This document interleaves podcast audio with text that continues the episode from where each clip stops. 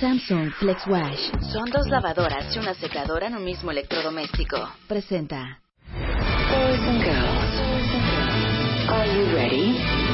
The time has come. It's the most wonderful time of the year.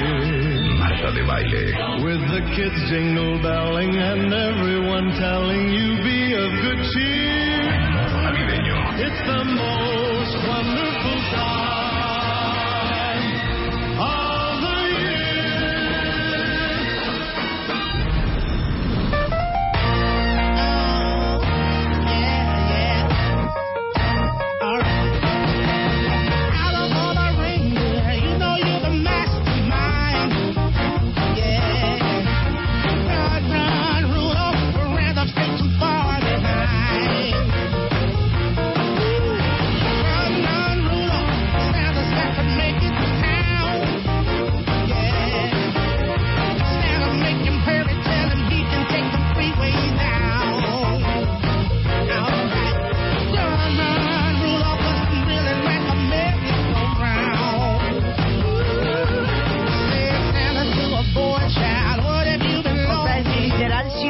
cuentavientes. Se llama Run, Rudolph, Run. Esta sí me gusta. Corre, Rodolfo, corre. O sea, como que esta sí me gusta. Y no la with a he, with a ho. With a Hey, hey, with a ho, with a he, with a- Oigan, déjenme decirles que hay 161 canciones de Navidad en mi playlist en Spotify, ¿eh? Y la verdad es que una lista muy bien curada, muy bien curada. Es más, ¿cómo jaló la lista el sábado? Muy bien. Ahorita hablamos, ahorita hablamos Y del no sábado. escuché with a he, with a ho. Sí estaba with a he, with a ho. I'm the ho. happiest Christmas tree. Sí, es el- O sea, de que me llevaron, ah, llegó una familia y me escogió y me llevaron a su casa y estoy feliz. Por eso with a he, with a ho, with a ha. Oigan, una, una cosa fuertísima, ¿eh? Fuertísima, fuertísima. Esta mañana, no sé si supieron, pero hubo una explosión en Port Authority, que es una de las principales estaciones de autobuses en Manhattan, en Nueva York, que está en la octava avenida y la calle 42, muy cerca de Times Square. Este, se imaginan el caos que hubo esta mañana. Eh, hay un detenido eh, que justamente está muy herido. Eh, traía un artefacto casero eh, pegado al cuerpo eh, y era básicamente como, como un, una- un explosivo en- de tubo que traía en un cinturón. Eh, hasta ahorita hay cuatro personas heridas, incluyendo el sospechoso, que ya hay nombre, ¿eh? ¿Cómo se llama el sospechoso? Sí. Eh, y según The New York Times, eh, actuó solo. El dispositivo explotó antes de lo previsto, por eso está muy lastimado. Ti- Dice que tiene toda la panza quemada, las manos quemadas. Eh, es árabe. Es Uh. árabe. Tiene 27 Sí, años. Tiene Ajá. 27 años. El alcalde de Nueva York, Bill de Blasio, dijo que la explosión fue evidentemente un intento de ataque terrorista fallido. Este, pero ahorita pues todo Nueva York está conmocionado. Eh, yo me jalo los pelos de la cabeza porque ahí es donde mi hija, una de mis hijas, toma el Toma camión. el camión. Sí. Este, bueno, esto lo fue lo que dijo el alcalde de Nueva York. Escuchen. Esto fue un intento de ataque terrorista. Por suerte, el perpetrador no logró sus objetivos. Los socorristas estuvieron allí tan rápido para ocuparse de la situación y ase- y asegurarse de que estuviera todo bien. Las únicas heridas de las que sabemos fueron menores. No hay ningún otro incidente adicional que se conozca. Seguiremos una investigación completa con el FBI, pero en este momento todo lo que sabemos es que un individuo que por suerte no tuvo éxito. No hay ninguna otra amenaza creíble y específica. Es la voz de la traductora. Oye, pues, Bueno, déjenme decirles, Akayed Ula tiene 27 años y sí, dicen que, que lanzó gritos en favor del Estado Islámico. Eh, él es originario de Bangladesh.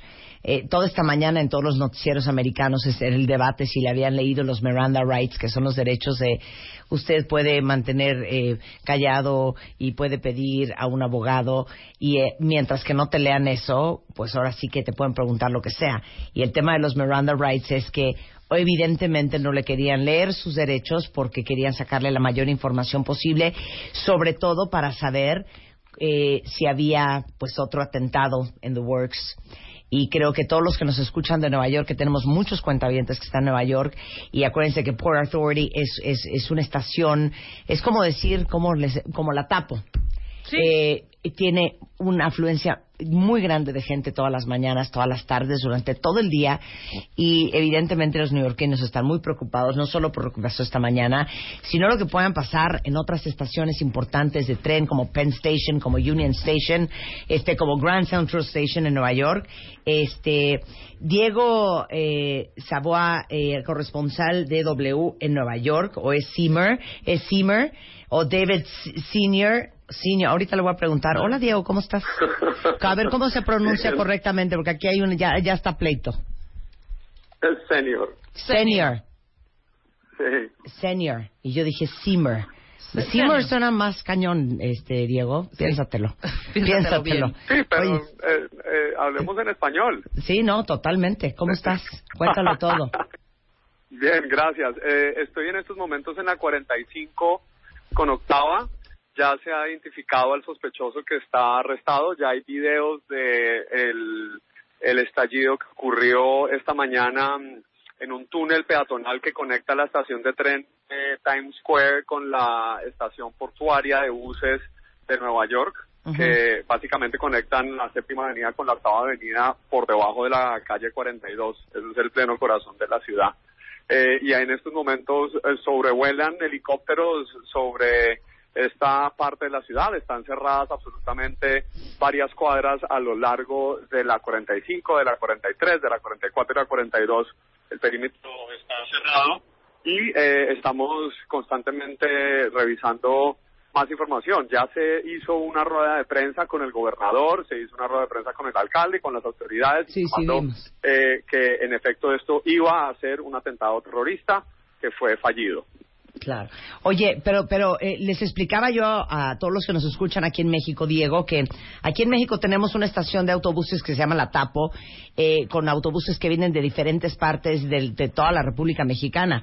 Un poco es así Port Authority, ¿no? Es, es donde uno toma los camiones para ir a otros estados de la Unión Americana y para ir a otros, también a otros, este, a otras ciudades dentro del estado de Nueva York.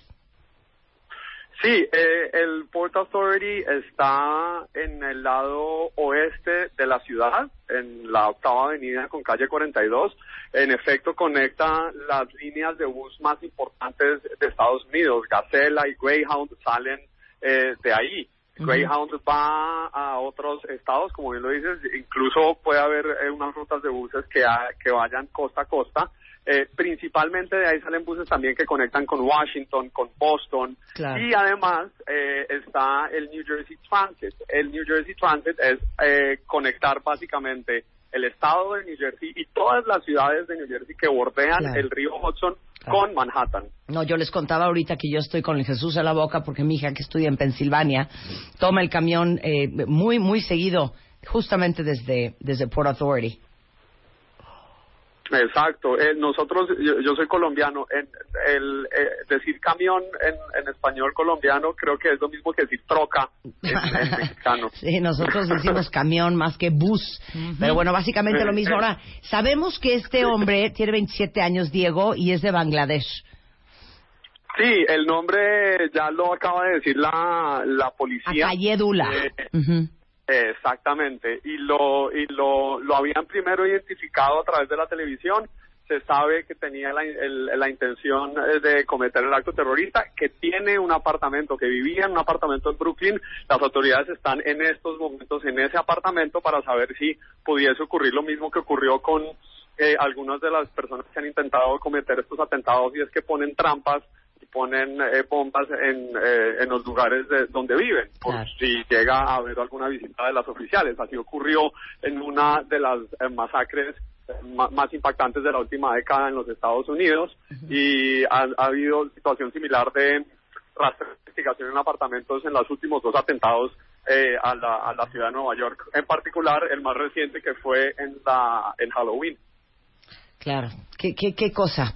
Oye, Diego, pues estamos pendientes. Tú vives en Nueva York y esta mañana hablaba con amigos míos que viven allá y me decían, es que aquí en Estados Unidos ya no hay para dónde correr. Porque no importa si estás en la banqueta caminando, puedes subirse un coche y arrastrarte, como ha pasado en Nueva York, como ha pasado en Charlottesville. Puedes estar en Miami en un antro o en algún lugar de la Florida, lo mismo.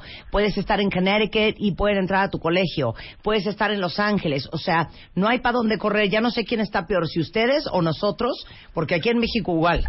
O sea, si no te matan por quitarte una bicicleta, te meten un cuchillo por quitarte un reloj, o te secuestran en la madrugada. O sea, ya, ya no sé ya no sé para dónde vamos a agarrar. ¿Te gusta Australia?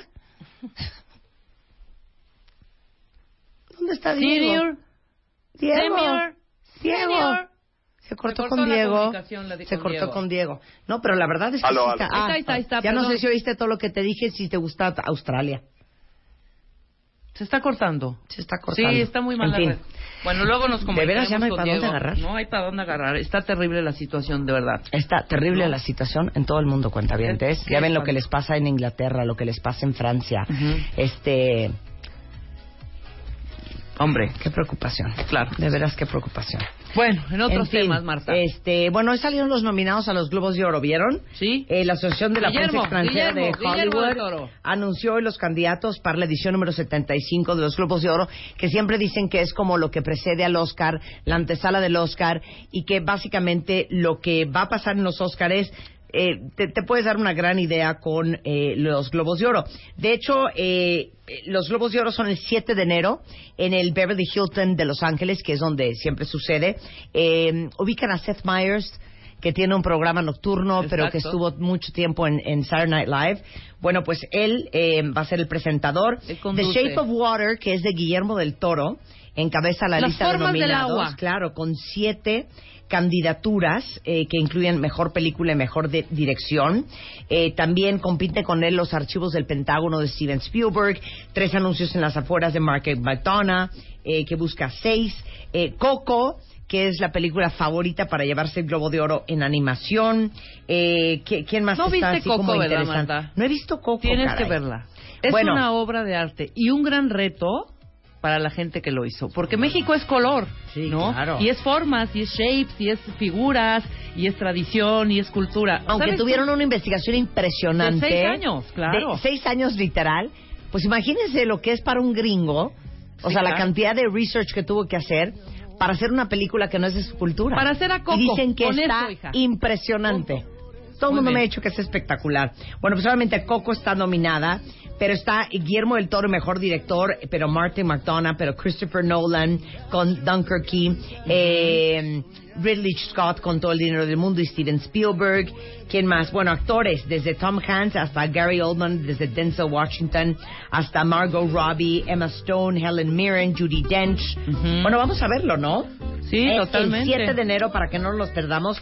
Y por supuesto, vamos a ver los vestidos y todo. Y Guillermo día guion siguiente- y dirección, ¿no? Y mejor película, ¿no? No, bueno, tiene, tiene siete, seis, siete, siete globos. No, mejor Siete película, no. candidaturas. Siete candidaturas. Exacto. Pero bueno, vamos a estar comentando No, al día ¿cómo no? siguiente de los Globos de Oro, o sea, el 8 de enero, de todos los pormenores de lo que pasó. Luego, ¿qué más? Ay, el sábado hice una cena en mi casa con, con algunos de mis amigos. Ajá. De mis más cercanos. de algunos de mis más cercanos amigos Claro, y no saben cómo reímos cuentavientes. Es más, se los voy a poner. ¿Qué re- más te vas a no, poner? Ok, no les voy a decir qué es. Ajá. Tienen que entrar a Instagram a verlo. Órale. Pero a cada uno de mis amigos les hice un regalo y creo que es el mejor regalo que les pude haber dado Exacto. en esta Navidad. Estuvo increíble. Y entonces, en este video que estoy subiendo en este momento en Instagram, van a poder ver qué les regalé a cada uno de mis invitados y cómo nos reímos. Una hija. cosa hermosa. Es una cosa preciosa Hermosa. y ahí sale en ese video de Instagram cada invitado con su regalo. Muy bien. Y creo que es el mejor regalo que les pude dar porque pues es un regalo que en el 2018, porque me eché un bonito speech. Ah, no, estuvo súper para que en el súper 2018, emotivo. cada vez que duden de quiénes son, de dónde vienen, cuál es su esencia, este, em, se miren en ese, se miren en ese no regalo. quema nada confundido, ¿no? Eh, claro, cuando uno está confundido Ajá. de quién soy, a dónde voy, regalo, agarras tu regalo, Lo miras lo miras y ya te vuelves a ubicar. Exactamente, ubication. Vamos a hacer una pausa en lo que les doy chance de que se vayan a mi cuenta de Instagram, a Marta de Baile, Y para que vean al regreso. qué les regalé a mis invitados el sábado. Y regresando, ahí les va todo lo que vamos a Ahora hacer. sí. Híjole, ¿por qué nos afecta tanto la corrupción? Y olvídense de nos afecta porque entonces vivimos en un país. No. ¿Cómo nos afecta de verdad profundamente con Max Kaiser? Va a estar con nosotros. Oigan, salió Norberto Rivera y por supuesto que trajimos a Bernardo Barranco a que nos contara el chisme. Y va a estar con nosotros Maggie Block. ¿Cómo sanar a tu familia esta Navidad? Quiero saber quién de ustedes esta Navidad está aterrado porque el 24 No, va a ser... se van a tener que encontrar con el hermano que no soportan, con la hermana a la que llevan tres años sin hablarle, o que van a pasar una Navidad pues, un poco más fría porque no se hablan con su mamá desde hace mucho tiempo o no se hablan con su papá. El caso es que la Navidad y la familia a ustedes este año se les está complicando. Confiésense, confiésense en redes sociales y ahorita regresamos a hablar de eso en W Radio. Marta Baile en modo navideño. Marta de Baile en modo navideño 2017.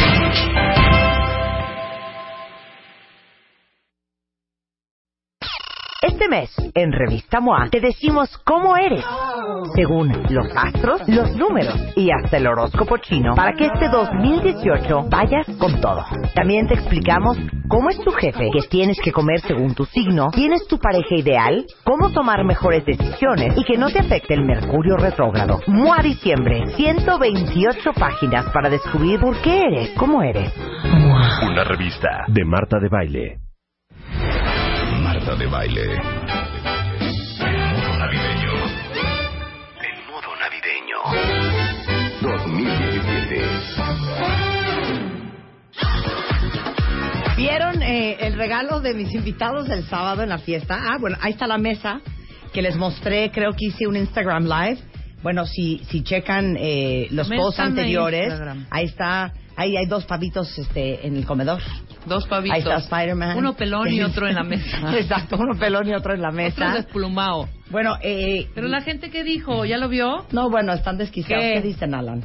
Están increíbles, muy bien, todos Sí padrísimos. nos parecemos. Un usuario de Twitter Ajá. te puso, sin ver el video, sabía que estabas hablando de mis plushies. Ay, Ah, ya, ¿sí? es que estuvo increíble. Ven que mi plushie.com eh, ganó, bueno, fue finalista en el finalista. Chulame el Changarro, ganó estar en la final.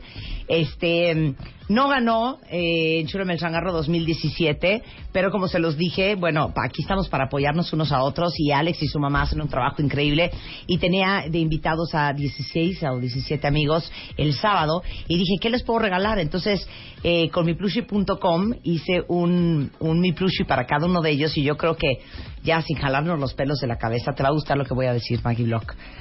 Les regalamos un niño interior porque creo que es el mejor regalo que te pueden dar para que cada vez que en este 2018 dudes quién eres, cuál es tu esencia, dónde vas, de dónde vienes, quién eres en verdad, agarres ese muñequito, los mires los ojos Sí, y te acuerdes. y agarres y te nuevamente las riendas de tu propia divertido, vida. Están muy preguntando por el tuyo, Marta, ahorita le damos a Twitter. Ah, claro, es que el mío, la verdad es que voy a confesar, Tú de ese día. lo dejé en otro lugar, por eso no, lo, no me mandé a hacer uno, pero porque yo ya tenía uno que me había regalado Alex, pero el mío, por babosa, lo dejé en, en- Pero en este otro lugar. tuyo entonces... está fotografiado. Sí, ahorita lo mandamos. lo mandamos para que vean. Pero el video está arriba en eh, mi Instagram, en Marta de Baile, y ahí hay algunas, un par de fotitos más. Ahorita subo otra foto Sí. de este, pues la cena de diversión de el, el sábado. De y les prometí, voy a ver si lanzo hoy en la noche un video que hice Ajá. para este cómo hacer su mesa de Navidad el 24. Este, ¿cuándo lo voy a, a No, lanzar? lo lanzamos hasta la otra semana. Hasta el 18, 19 que estén preparados para que la Exactamente. de, de Para cómo que hago la mesa. porque lo vas a platicar Ok, aquí, en claro. vivo. Ok, lo voy a hacer en vivo el otro lunes. Sí. Pero es un video, un tutorial que hice de cómo ustedes pueden poner súper fácil, este, literal, súper barato, una mesa súper bonita para Navidad si es que a ustedes les toca la cena este, de Navidad o del 31 en su casa. Claro. Todo eso, pero ideas pueden entrar a mi Instagram y ahí está la mesa que puse el sábado. Eh, con harta rama que fuimos a comprar al, al mercado de Jamaica. ¿Te gustó lo de mi niño interior, Maggie Block? Sí, claro, me encantó. ¿Verdad que está muy bonito? Muy, muy lindo. Maggie Block está con nosotros. Escribió un libro que se llama Sana tu familia. Haz que el amor y la vida fluyan de tus ancestros a ti y a tus hijos. Qué, cosa más bonita. Sí, a eso me dedico, Marta, ¿cómo ves? Me gusta mucho y les pregunté a todos ahorita en Instagram, ¿quién de ustedes trae rollos familiares que esta Navidad los traen muy nerviosos porque te vas a encontrar con el hermano que te cae fatal o no va a haber Navidad familiar porque estás peleado a muerte con tu papá. O sea, ¿quién de ustedes trae rollos? Dice aquí Fátima, ¿te leo lo que dicen? Sí, por favor. Por malos entendidos, Maggie, mi hermano no me habla. Vivimos en la misma casa. Yo organizo toda la cena de Navidad. Estoy aterrada porque no sé cómo hacerle para estar bien en esta Navidad, porque yo sí quiero mucho a mi hermano.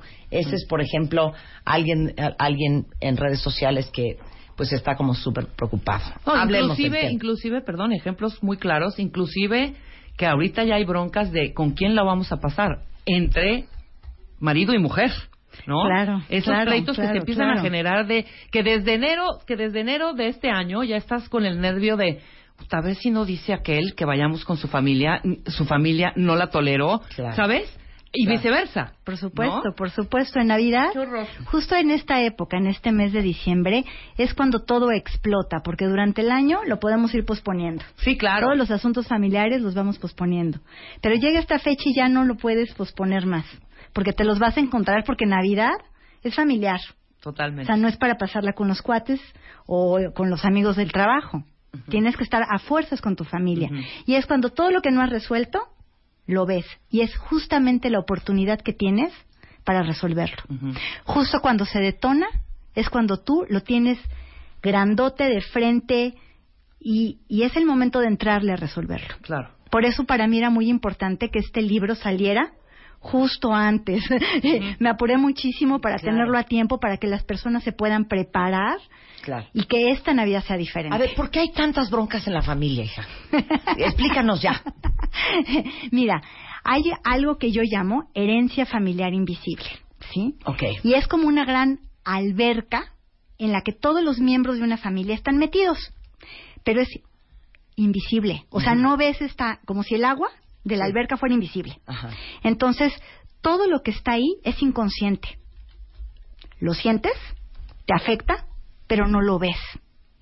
Y de esto es lo que me gustaría hablar hoy, Marta, para que la gente pudiera entrarle a lo más profundo. Son temas que no se conocen y que yo creo que nos lo deberían de dar en la primaria. Claro. ¿sí? Por ejemplo, una, una de las cosas que más nos afecta es algo que se llama identificación. Y es una dinámica que oímos, ¿no? Ay, es que yo me identifico con tal artista, ¿no? Yo me identifico con Marta, me encanta su programa, me encanta lo que dice, siento que me entiende. Y eso es una identificación positiva porque es consciente.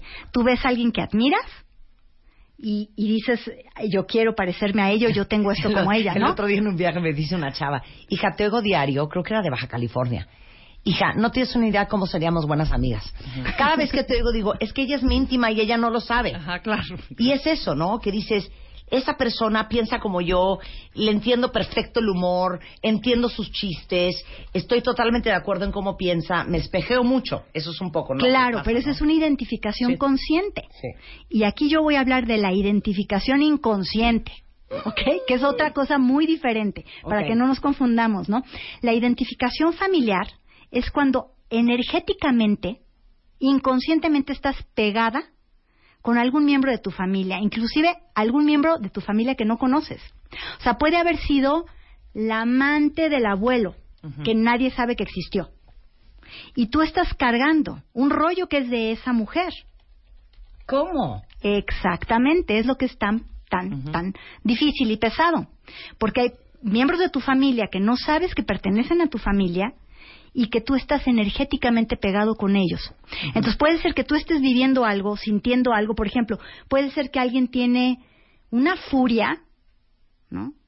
Está furioso, por ejemplo, el hermano de. De Fátima, la cuenta viente. de la cuentaviente, eh, que está enojadísimo con ella.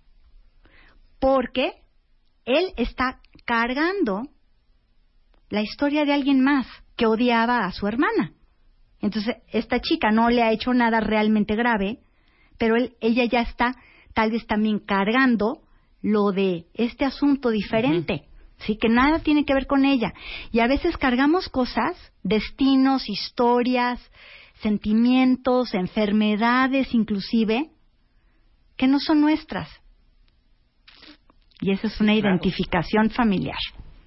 Ahora sí que te dejé de... A ver, dame ojos. otros ejemplos, dame otros ejemplos para entender muy bien. Por ejemplo, imagínate una persona que trabaja muchísimo y todo el año, todo el año ahorra, porque quiere que el 2018 sea diferente. O sea, dice, ahora sí le voy a echar ganas al trabajo, voy a ahorrar, voy a estar en sintonía con la abundancia, hago todos estos programas de abundancia, libros de abundancia, rituales de abundancia, me pongo en año nuevo mis calzoncitos Rojos. eh, rojos con amarillo, ¿no? Para que haya amor y abundancia, ¿no? Eh, y nada, o sea, no le sucede. ¿Por qué? Porque está identificada con un ancestro que vivió en la pobreza. Entonces, aunque hace todo bien, por esta identificación no le puede ir bien. Que es un poco, porque nosotros hablamos mucho en el programa, cuántas veces lo hemos discutido, cuentavientes, de estas lealtades no dichas y que repites historias y repites patrones porque es una forma de pertenecer y mantenerle lealtad a un sistema familiar. ¿no? Exactamente. O sea que, por ejemplo, eh, tu abuela es divorciada o dejada, tu mamá le pasó exactamente lo mismo y por alguna razón tú repites la misma historia Claro. y no dices, ah, no, lo que pasa es que esto me pasó a mí porque yo para ser solidaria y para pertenecer al círculo de mujeres de mi familia Claro, tengo que ser también dejada y sola claro, porque entonces si no yo no tengo vínculo con mi abuela y con mi mamá. claro. No lo dices así. Simplemente dices, claro, mi abuela y mi mamá tenían toda la razón. Los hombres no sirven para nada. Y no te das cuenta que es una profecía autocumplida. Claro, pero eso es una lealtad familiar, es un patrón familiar que tienen varios miembros de la familia. Una identificación es todavía algo peor. Más. ¿Y cómo sabes si estás identificado con una historia o con una persona de tu familia y repitiendo lo mismo? No lo sabes. Por eso, cuando yo empecé a estudiar todo esto de terapia familiar y me di cuenta de que una de las cosas eran las identificaciones y era muy difícil detectarlo y de maneras de resolverlo. Y en el libro doy una de ellas.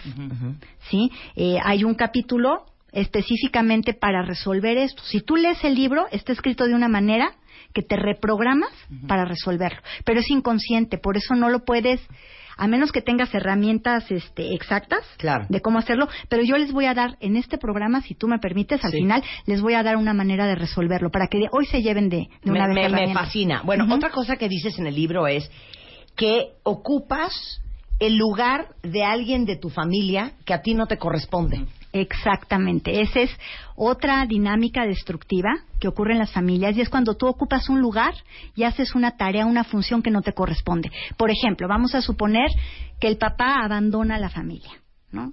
Ya sea porque se muere o porque se va, ¿no? De- no está presente.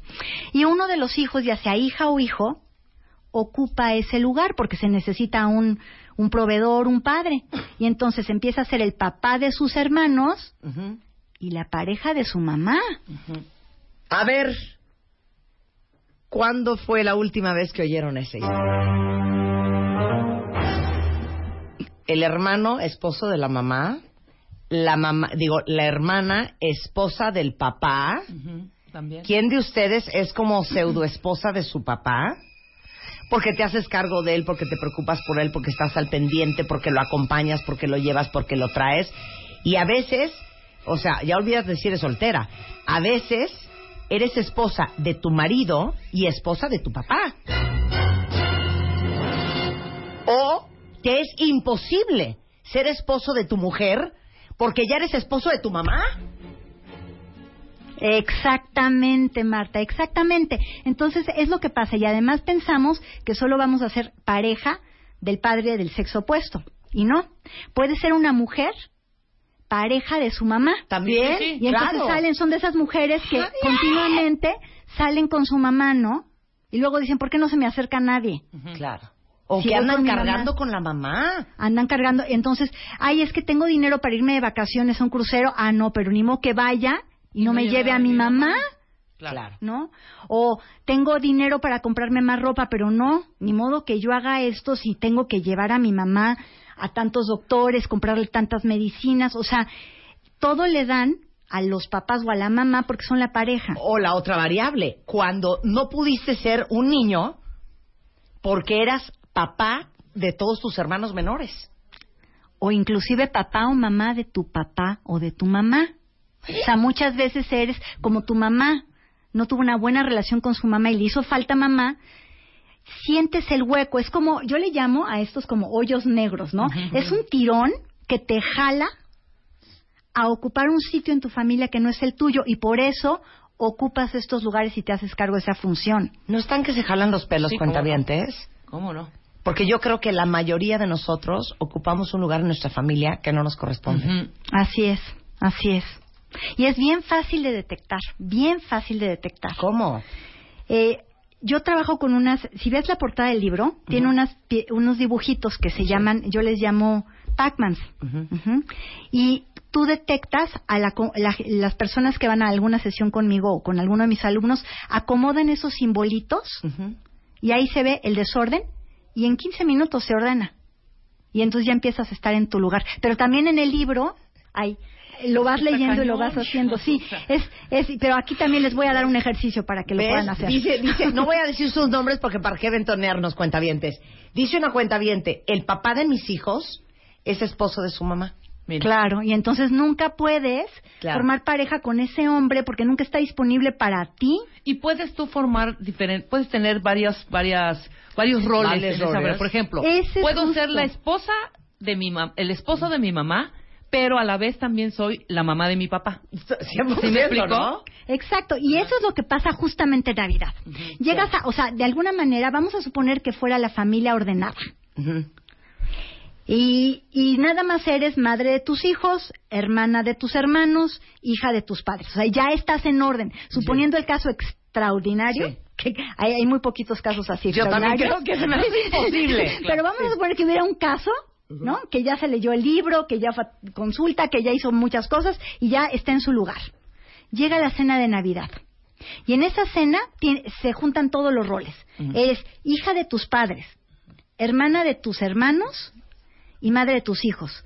Ya de por sí es complicado estar en un lugar donde eres todos los roles Sí, al mismo tiempo. Claro, mira, dice una cuentaviente, soy mamá de mis papás, pero también mi papá pareciera mi esposo. Sí, claro. Exactamente. A ver, Exactamente. 100%. Sí, porque es como un hoyo negro, es como estar en el mar, nadando en el mar, y que, que hubiera un remolino, y te jala hacia ese sitio. Ok, ahorita le vamos a dar la solución a todo, pero ¿por qué es tan mala idea ocupar un lugar en tu familia que no te corresponde? Porque no puedes ocupar el tuyo. Tenemos la idea loca, ¿sí? De que puedes ocupar todos los roles. No puedes ser mamá de tu mamá y mamá de tus hijos. Exacto. No, si tú le das energía de vida, y ese es el justamente el tercer punto de, eh, de, de los patrones destructivos. Si tú estás ocupando otro lugar, tú no puedes ocupar el tuyo. Si eres mamá, por ejemplo, de tu mamá, tú estás dando energía de vida a un ancestro, a alguien que va arriba. No puedes dar energía de vida a tus hijos entonces.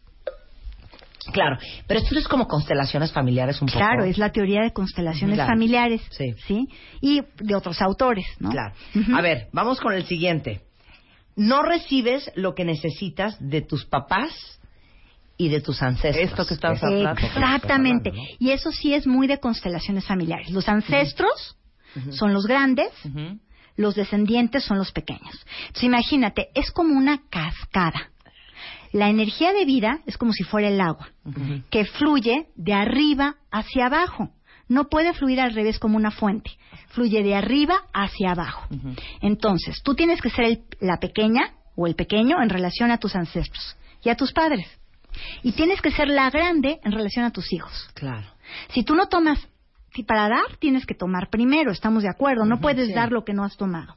Entonces, primero tienes que tomar energía de vida de tus padres y ancestros y luego se la puedes pasar a tus hijos y a tus obras. Si tú le das energía de vida a tus papás, o sea, si tú eres mamá de tu papá o mamá de tu mamá, ¿cómo le vas a dar energía de vida a tus hijos o cómo vas a avanzar a tu vida? Quedas atado a tus padres. Claro. Mire, yo ya no sé qué está peor, pero ¿no les pasa a ustedes que de repente conocen gente de...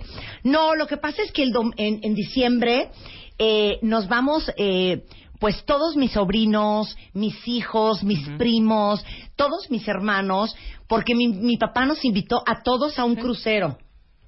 Sí. Y tú te quedas con cara de, ¿cómo será eso? Porque a mí no me invitan a ningún lado y al contrario, la que invita a todo el mundo soy yo, eres, ya sabes. claro. O Pero esas tú historias un de papel raro, ¿eh? Claro, no, o las historias de, no, lo que pasa es que no sabes qué increíble. Mi papi me dijo, ¿sabes qué, gorda? No te preocupes, porque yo me estaba divorciando. Y entonces me dijo, ¿sabes qué, gorda? No te preocupes, ni por ti ni por los niños. Yo me encargo. Corte a mi papá. Me compró casa, me pagó el divorcio, le pagan las colegiaturas a mis hijos y me da dinero al el mes. esposo. Que yo digo, Claro. ¿qué es esto? No, porque a lo mejor en constelaciones, pues ese es el rol de un padre. Pero para todos los que somos más bien, eh, estamos ocupando un lugar diferente en nuestra familia y que somos los que cuidamos y los que protegemos y los que coordinamos y los que... Dices, hijo, también debe de ser delicioso. Claro, Seguramente depende- tiene un precio que pagar, ¿no? Depende de, porque el padre puede hacer eso mismo que tú acabas de describir, Marta, y puede ser que se esté en el lugar del, del padre y sea ordenado. Claro, claro. Pero eso mismo En un desorden. podría claro. ser en un desorden, Claro, claro. porque claro. casi casi es, ven mi hijita, y ya regresas a ser otra vez mi Claro, mujer, ¿no? Claro, Claro. No, totalmente. O tal vez nunca pudo funcionar ese matrimonio Claro. porque el papá siempre el número uno para esa hija. O mira, dice Eli aquí, ¿qué tal cuando toda tu familia no te deja dejar de ser la hermana menor?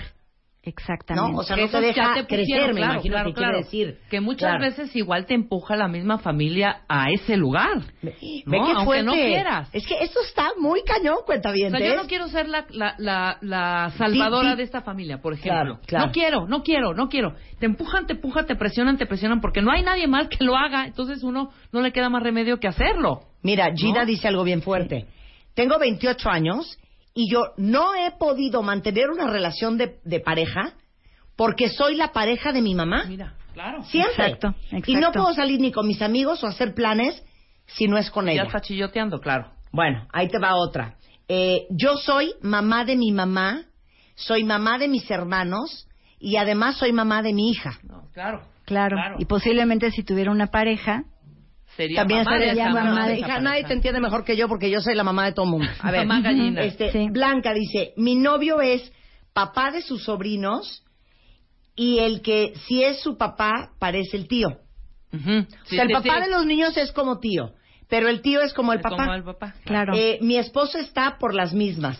Se comporta como esposa de mi suegra y conmigo como si fuera mi mamá.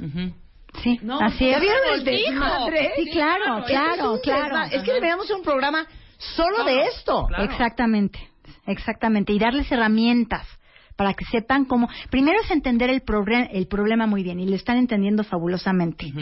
Y luego es ver cómo solucionarlo. Claro, claro. Claro. Bueno, yo fui esposa de mi papá unos años, ¿eh? Sí. Ujú. Sí. Gracias a Dios mi papá ya se casó hace muchos años y ya tiene esposa. Sí, claro. Pero si mi papá no se hubiera casado, Holy Mother of God. Sí, Exactamente. Porque aparte yo conecto muy bien con mi papá, entonces hubiera estado encantada siendo su esposa. Pues Claro, pero imagínate que una hija hermanos, dependa ¿eh? Claro. de que los papás hagan su chamba Claro. para poder liberarte. O sea, ¿qué haces si tu familia no agarra su rol y su... O sea, si su- los miembros de tu familia no agarran su lugar y hacen su función, ¿tú vas a estar dependiendo de que ellos lo agarren? Claro, Por supuesto que no. Tienes que ¿O cuántos poderte de- liberar, claro. aunque ellos no lo hagan. ¿O cuántos de ustedes son papás o esposos de sus papás? Porque, ah, es que mi papá nunca la hizo en la vida y me da una ternura y me parte el alma. O es que mi mamá, desde que se separó de mi papá, Ya ella no es sola y no tiene compañía. Entonces yo la acompaño en la vida. Sí, ¿qué me O sea, cuesta, no? Por ternura, por lástima, por compasión, por misericordia, por todas las razones incorrectas, Sí. uno acaba haciendo esto. Ahora, mensaje para todos los que somos papás. Qué importante es estar tan bien armado adentro que tú no le permitas a tus hijos, no es que ellos quieran o no quieran, es que tú como padre no le permitas a tus hijos ser tus esposos, ser tus amigos, ser tus compañeros, ser tu mamá o tu papá, y que tampoco permitas que tus hijos se vuelvan los papás de sus hermanos. Así es. Ah, Estás diciendo algo súper importante. Eso está cañón. Súper importante, Marta. ¿Sí? ¿Por qué? Porque tú eres la que le modelas como mamá, o si eres hombre, como papá, a tus hijos, qué rol tienen, qué función tienen. Claro. Y solo si tú ocupas tu lugar de grande y puedes estar bien, aunque no tengas pareja, no necesitas tener pareja. Tú los puedes mantener en el lugar de hijos y no los dejas subirse al lugar de pareja, a tu misma jerarquía. Les dices, hijo, tú solo eres mi hijo. Yo soy tu Claro. madre y tú solo eres mi hijo. Es que mamá, yo me voy a hacer cargo de mi hermanito porque sabes que él no tiene amigos. No, No, tú hijo, no te no haces quiero cargo de no, nadie. Exacto, y así, con ese tono de voz que estás diciéndolo, es te un tono autoritario, eh, líder, de poder. Eso es, así les tienes que hablar a tus hijos. Claro. Exactamente como lo acaba de hacer Marta. Ay, mamá, es que sí voy a ir con mi papá porque el pobrecito no tiene con quién cenar el 24. Y es tú no cuidas a tu papá, hijo. Claro. ¿Sí? Tu papá es el grande y tú eres el pequeño, solo eso. Claro. Aunque tu hijo tenga tal vez 25, ¿verdad? Claro. No importa, porque si no, no van a, a ir a su vida. No van a tener hijos, no van a casarse, no van a tener un buen trabajo, no van a avanzar profesionalmente. Es un precio muy alto. Claro. ¿Y saben qué? Tú no debes y no puedes hacerte cargo de tus padres. Pero ¿saben qué pasa? Que en una cultura como la nuestra, que aparte somos sufridos, culpígenas, esto el rollo de la bondad y el bueno es el que se le sangran las rodillas, el que el que se el, el que se ¿cómo se llama? El, el, el que La entrega víctima, todo, el que da todo, víctima, el que se sacrifica siempre. por los demás. Entonces lo que nos hacen sentir es que un buen hijo repito, ¿eh? Un buen hijo se hace cargo de sus papás. Claro, pero hay muchas maneras de darle amor a nuestros Porque padres. traes pa- tatuada la frase de... Claro, claro. Cuando y hay, yo me muera. hay muchas maneras. O sea, yo sí creo que llega un momento en la que en la que los padres son viejitos, no, ya son ancianitos. Y obviamente no pueden tal vez ir al doctor solos, tal vez no pueden cuidarse solos y ya se cambia la situación, ¿no? Estamos hablando de papás ya muy ancianitos. Pero una cosa es llevarlos al doctor. Otra cosa es irlos a visitar y ser cariñoso, amoroso con tus padres. Y otra cosa es cargarlos y darles tu energía de vida. Claro. ¿sí? La energía de vida tiene que fluir de arriba para abajo hacia los Claro. hijos. Yo, dice aquí Prince, no manches, man, estoy traumado. Soy el, el esposo de mi mamá y ella siempre dice que parezco su marido. Te digo una cosa, eso tienes que cambiarlo en el 2018. Sí. Esto se tiene que acabar porque no saben cómo nos estamos todos automutilando la vida, nuestra capacidad de relacionarnos, nuestra libertad, nuestra, nuestra salud emocional por estar, como dice Maggie, en el lugar equivocado en tu familia. Y además, la realidad es que tampoco les ayudamos. Sí, porque en el fondo lo estamos haciendo por amor, ¿no? Este, este joven o este muchacho, por amor a su mamá, es pareja de su mamá. Sí, es por amor. Claro. Pero este es un amor que yo eh, le llamamos amor ciego. Es el amor del niño pequeño. Es un amor que hace daño, no ayuda. No le ayuda ni a la mamá, porque a la mamá que le haría bien, pues tener un hombre a su lado que fuera Claro. su igual, jerárquicamente, no tener a su hijo de pareja, porque entonces él no puede ser feliz en el amor y ella tampoco. Entonces, en vez de ayudarle, está estorbando el crecimiento de la mamá. Claro. Y eso no lo vemos. Cuando Claro. nosotros le damos a nuestros padres de una manera inadecuada, o sea, los sostenemos como padres de ellos o como parejas de ellos, no los dejamos evolucionar. Ni evolucionamos, ni, al- ni le ayudamos a nuestros hijos ni a nuestros padres. Claro. Estamos dañando a nuestra familia. Regresando del corte, les voy a decir que es lo más perro de lo que estamos hablando ahorita. Que tú dices, ok, sí, fine. Oficial, soy el esposo de mi mamá. Pero entonces, ¿qué hago? ¿La dejo viviendo sola en su casa? Entonces, ¿qué hago? Que se pique los ojos todo el fin de semana porque yo voy a andar haciendo mi vida, se me hace cañón. Esa dificultad es de la que vamos a hablar regresando. ¿Cómo le haces para traducir lo que a todos ya nos cayó el 20 en la vida real? Con Maggie Block en W Radio. Are you ready? Marta de baile. Son las 11.10 de la mañana. Miren, nunca fue la intención ni de Maggie Block, una gran psicoterapeuta con 25 años de experiencia, especialista en relaciones familiares y de pareja, autora de este libro que obviamente todos tenemos que salir corriendo a comprar. Las redes ahora sí que se caen, cuenta bien, se llama Sana tu familia. Y estamos hablando, eh, ahora que es Navidad y que pues uno como sea el resto del año, pues ahí se la va llevando, pero Navidad es como tan familiar que te confronta a tener que ver este a la familia que no quieres ver, a los hermanos con que estás peleado, a la mamá que te cae gordísima, al papá que no soportas y con que no te hablas desde hace tres años, pero también a verte para adentro. Exactamente. Entonces estamos hablando de qué es la identificación familiar, todo lo que pasa cuando ocupas el lugar que no te corresponde en tu familia. Y creo que ahí estamos como atorados porque ahí todo el mundo se estacionó. La cantidad de tweets de ustedes que me ponen, soy mamá de mi papá y aparte soy esposa de mi papá, pero soy esposa y mamá de mi marido, pero también mamá de mis hijos. O soy esposo de mi mamá y entonces no he podido ser esposo de nadie más, ni pareja de nadie más, porque ese lugar está ocupado. Eh, todo el mundo está preguntando cómo te sales de ahí. Porque tantito Claro. cambies Claro. que toda la familia empieza, ¡Ahora! ¡Míralo! Llora tú. ¡Llora tú! Sí, Ahora ya- echas a ahora toda ya la quieres tener encima, claro. novia y no visitar a tu madre. Ahora ya te quieres Claro. ir a vivir solo. Exacto. Claro. Ahora Tienes a todos en contra, claro. Que quieres echarle el, el, el problema encima a todos tus hermanos. ¿Desde cuándo yo he sido una molestia para ti? Así es, exactamente eso es lo que pasa. Por eso escribí el libro.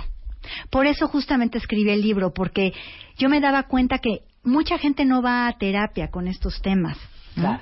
O la terapia van, pero no les resulta efectiva. No, lo resuelven. Claro. Entonces, yo de verdad eh, veía la necesidad de hacer cambios, de poder darle estas herramientas a las Claro. personas. Y por eso escribí el libro, Marta. Claro. A ver, ahorita vamos a regresar, les prometo, a ese tema, pero es que hay dos bien importantes.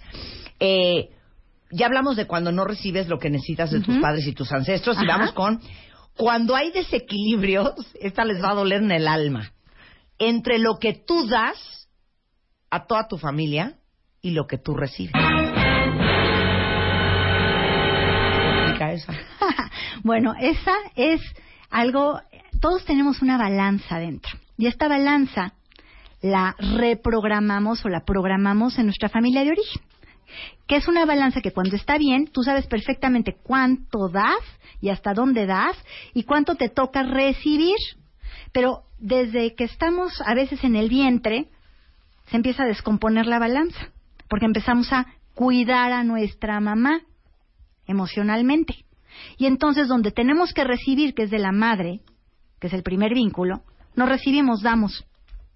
Y entonces ya generamos un patrón de que estamos dando y dando. Y necesitamos recibir y damos. Y necesitamos recibir y damos.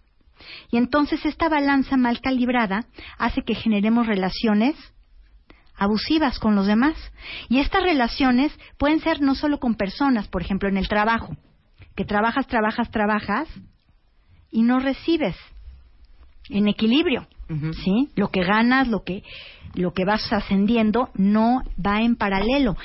Estas dinámicas nos afectan en todas las áreas de nuestra vida, con nuestra salud, ¿no? Entonces, por ejemplo, cuando duermes en la noche, recibes re- recibes descanso. O sea, hay personas que tienen problemas de sueño por este esta dinámica mal adecuada, problemas para comer, o sea, comen, comen, comen, empiezan a engordar porque no tienen una balanza bien equilibrada. O puede ser, por eso ya entendí, a, a tantos que nos cuesta tanto trabajo recibir y que nos es mucho más fácil y natural dar. Es donde nos sentimos súper cómodos. Y esto se va pegando con Pero las alguien te otras... trae un regalazo y dices, no te No, hubieras pues, molestado, claro, de veras, claro, claro. no. Hijo, por favor. ¿Por qué? Porque tú estás acostumbrado a dar cosas espectaculares, Y te pero sientes te, súper te ponen incómoda. nerviosísimo. 100%. Y eso hace también que te desordenes en tu lugar. Claro. Porque cuando te Claro. toca recibir, por ejemplo, de tus padres, no puedes evitar darles. Ok, tenemos que ir a comprar el libro. ¿El libro quién lo edita, Maggie? Lo edita, es la editorial Utrilla. Ajá. Es una editorial eh, pequeñita, ¿sí? ¿Y dónde lo encontramos? Ahorita todavía no está en librería. Ah, entonces nos matamos de aquí al 24, Pero ¿qué? tenemos, yo tres- tenemos dos que podemos regalar. Ten- tienen tres que, ajá, tienen, eh, traje tres libros que pueden regalar y este eh, va a ser el lanzamiento el miércoles. Ah, bueno. Y vamos a venderlo en el lanzamiento en el Holiday Inn el miércoles 13 a las seis y media de la tarde en el Holiday Inn de la zona rosa. Ahí voy a estar, también voy a hacer ejercicios con las personas que vayan, voy a hacer una... O sea, voy a- terapia de grupo. Voy a hacer como terapia, que realmente va a ser individual, porque aunque estemos en grupo, cada quien va a resolver cosas. Ah, y ahí lo vamos a tener a la venta. Y posteriormente ya va a estar, vamos a hacer el trámite para que esté en todas las librerías eh, del país. Y también se puede comprar a través de mi página web, que ¿Qué es Maggie Blog, Maggie Blog, M-A-G-U-I, B-L-O-C-K. maggieblog.com. Ahí también lo van a poder comprar. ¿A partir de cuándo? A partir de yo creo que la próxima semana, Sí. no está todavía, pero la próxima semana yo creo que ya va, va a poderse comprar a través del... En, en Amazon ya está, ya lo pueden descargar en Amazon. Ah, en Amazon.com ya lo pueden com descargar. es, fue bestseller, Ajá. fue lanzamiento apenas y ya es bestseller de Amazon. Bueno, Holiday Inn México, Zona Rosa, que es Londres 15, es este miércoles a las 6.30 de la tarde. Sí. Te digo, es que una- vamos a terapia todos con Maggie Block el miércoles. 100%. y por favor confirmen para poder preparar los, asientos. Cero bronca. Ay, mi- pueden hacerlo en mi página, en mi página de Facebook, que es Transformación de la Conciencia, con Ujú. SC. Ahí pueden, mandar, mándanos un mensajito para que te pongamos en la lista. De Maggie, voy a ir el miércoles. O en arroba. Maggie Block, que ahorita les pongo en Twitter el Twitter de Maggie. Bueno, danos unos ejercicios antes de que te vayas. O sea, Sí. tenemos cinco minutos. Ah, Vas, perfecto, mira. Como ametralladora. Sí, sí. Pongan algo- atención. Sí, pongan atención. Hay algo que se llama intención magnética. En la intención magnética reconoces el problema, o sea, lo que te está metiendo el pie. Ustedes ya lo reconocieron porque estuvieron aquí tuiteando. Soy la pareja de mi padre, soy la pareja de mi madre, soy la mamá de mi suegro. Ese es el problema. Entonces vas a decir, a pesar de que soy la pareja de mi padre, ahora elijo y lo que vas a querer hacer. Ahora elijo ocupar mi lugar y hacer mi función. A pesar de dar más de lo que recibo, ahora elijo dar en equilibrio. Entonces vas a pensar en lo negativo y le vas a poner un a pesar de esto negativo, ahora elijo y lo positivo. Y si te quieres dar unos golpecitos, unos con la punta de las yemas en tu centro de la cabeza, que es la coronilla, que te conecta con lo más sabio de ti, y repites esa frase, lo puedes hacer con todo lo negativo que te das cuenta, eligiendo lo positivo. Eso te va a ayudar mucho. Ay, hijito, es que tú- si tú te vas a vivir a otro lado, yo me voy a quedar sola y yo me voy a morir de la tristeza. A pesar de que me siento culpable por dejar sola a mi mamá, ahora elijo dar los pasos y avanzar hacia mi propia vida. Ay, hijita, pero es que yo me siento muy triste si no vienes tú el sábado y domingo con los niños a que me visiten. A pesar de que mi mamá sufre y yo me siento muy mal por hacerla sufrir, ahora elijo pasar un fin de semana estupendo con mis hijos y con mi pareja. Ay, mijito. Es que si esta Navidad no la pasas conmigo y con los niños y con la nuera y con yo sí voy a estar muy, muy, muy triste. A pesar de quererla, pasar la Navidad solito y que esto pone en jaque a toda mi familia, ahora elijo hacer esta Navidad como yo quiero y no como quieren los demás. Claro. Ahí está. Es A todo es pesar cuestión de- de, elegir. A pesar de A pesar esto de- negativo que me está pasando, Claro, ahora los elijo dicen, esto. es que, a ver, si yo me cambio a mi lugar, va a arder Troya. Ajá. Me van a chantajear, van a decir que soy un perro, que soy el peor hijo, que soy el peor hermano, que Claro. como después de 20 años que yo he sido la esposa de mi papá, ahora resulta ser que ya no quiero. Claro. Y esa presión familiar y esa voz interna de culpa que Exactamente. te va a hablar, a pesar de todo eso, uno lo tiene que hacer. Y eso podríamos hablar, hablar en un programa de la No, culpa familiar. vamos a hablar solo de eso. De la Sí, culpa claro. familiar. De esto. exactamente. De los lugares. De, los lugares. Perfecto. De los claro que lugares. sí. Ahora, dicen varios cuentavientes nada más para resumir y que nos des pues como unas palabras para irnos el- para el 24. Todos los que dicen, ¿sabes que Yo no voy a ir a cena de mi familia porque, güey, para estar oyendo quejas y desmadres y ver a mis hermanos peleándose, cero voy a ir. O voy a ir a la cena de mi familia Pero te digo una cosa, yo, llegando a casa de mis papás, ni crea a mi hermano que le voy a saludar, ¿eh? Porque no lo soporto. O, ¿sabes qué? No voy a ir a la cena de mi familia porque amo a mi mamá, pero a mi papá no lo soporto. Porque no se me olvida cuando yo tenía 15 años que él me pegaba con un cinturón. ¿Sabes qué? Yo no voy a ir. Yo que les diría que aproveches esta Navidad, justamente esta etapa, para ver tus atores, para que el año que entra te vaya mucho mejor, porque lo vas a hacer por ti, no por ellos, para poder ver todo lo que te esté estorbando, porque lo que estás haciendo con tu familia te lo estás haciendo a ti. Entonces ese es el problema, no es lo que le sucede a ellos, es lo que te pasa a ti con ellos. Claro. Que lo veas y que lo resuelvas. Y que aproveches esta Navidad para casi casi llevarte un cuaderno y ver todo lo que te pasa, que pongas tu atención en ti. Claro, y en qué lo que te tienes pasa. que trabajar. Lo que tiene, y entonces ahí vas a tener herramientas con el libro. Pero les digo una cosa, cuentavientes, tienes toda la razón, Maggie. O sea, ya olvídate de... Porque, ¿sabes qué? No, porque aparte así lo dice uno. Yo no le voy a dar el gusto Ajá. de saludarlo. Claro, como si tuviera que ver con la otra claro. persona y como si no tuviera que ver contigo. Tiene que ver con nosotros. Igual y si aprovechemos esta Navidad para soltar todas esas cosas que al final nadie las está cargando más que uno, ¿eh? Así es. Y que tu hermano dice lero, lero, candelero, que esta dobló las manitas y vino y me saludó. Dios lo bendiga. Claro. Eso es sobre ti.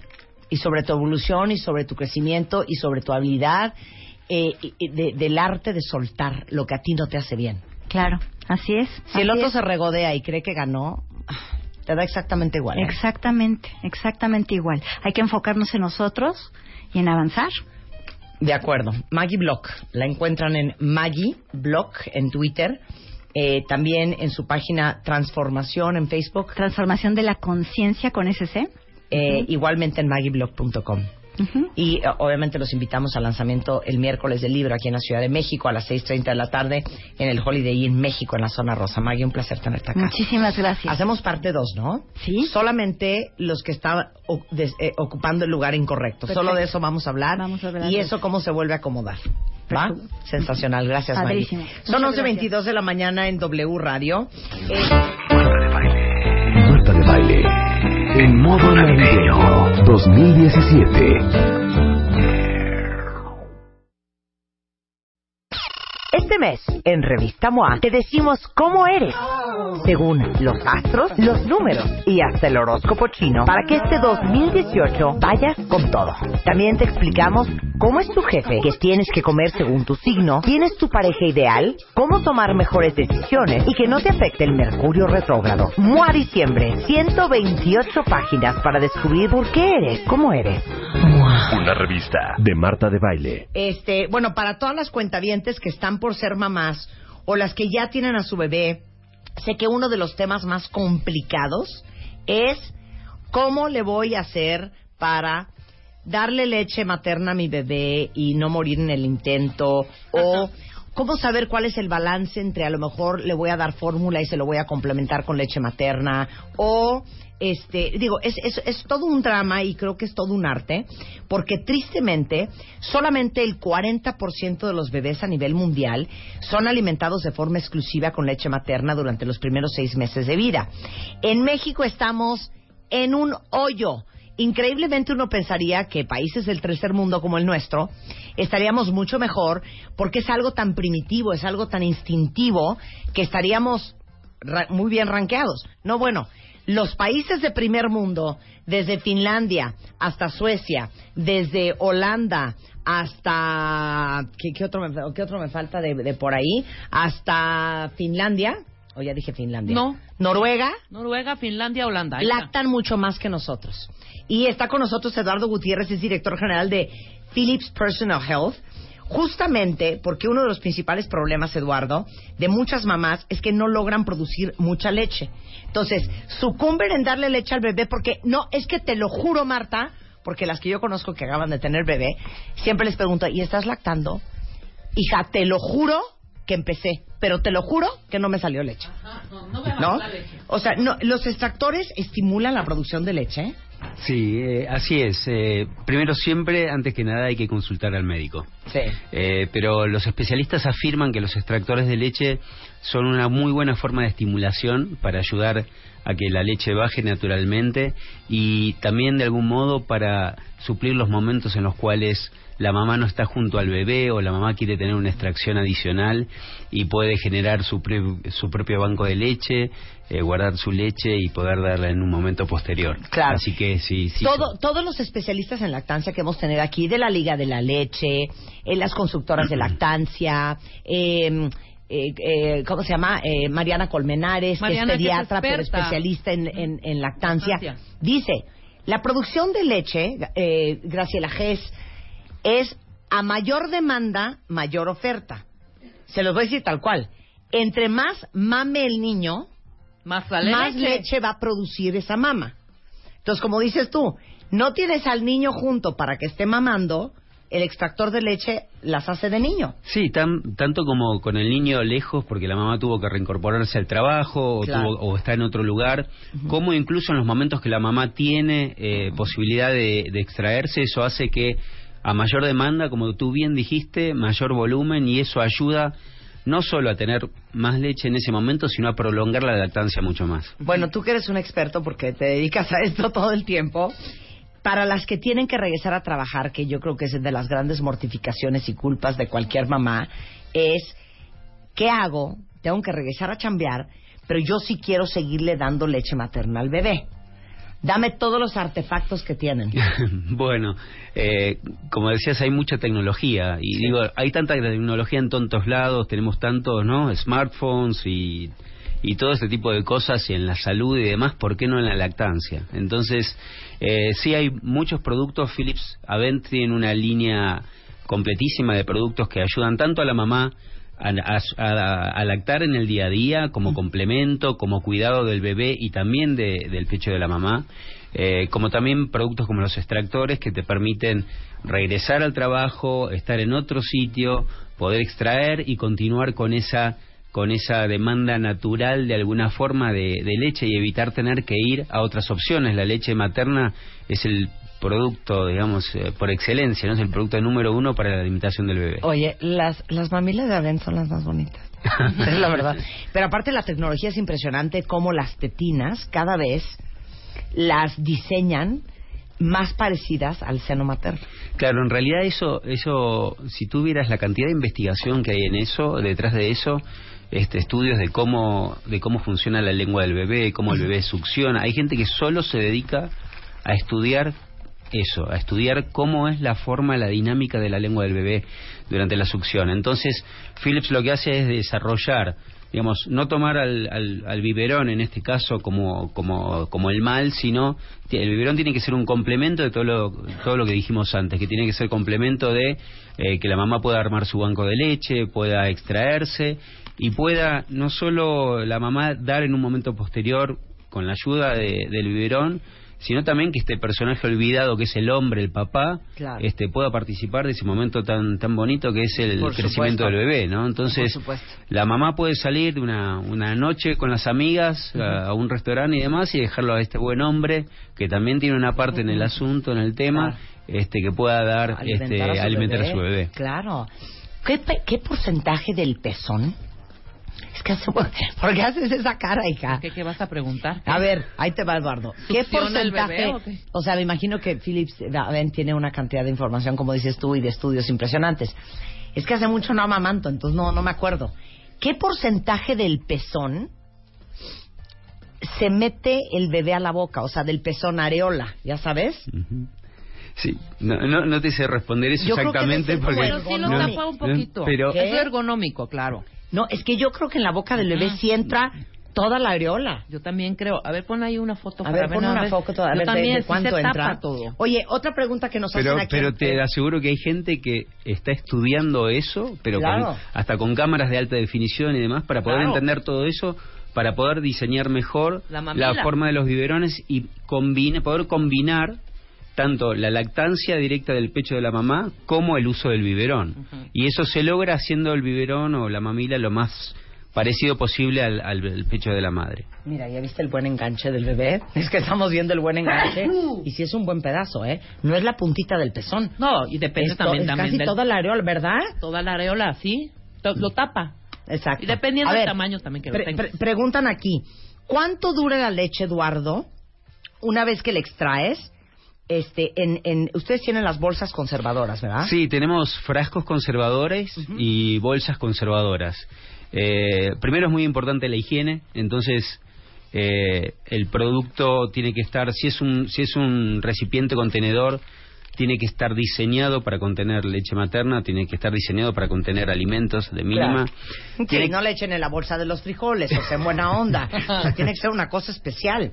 Sí, tiene que estar esterilizado preferentemente para evitar cualquier contaminación.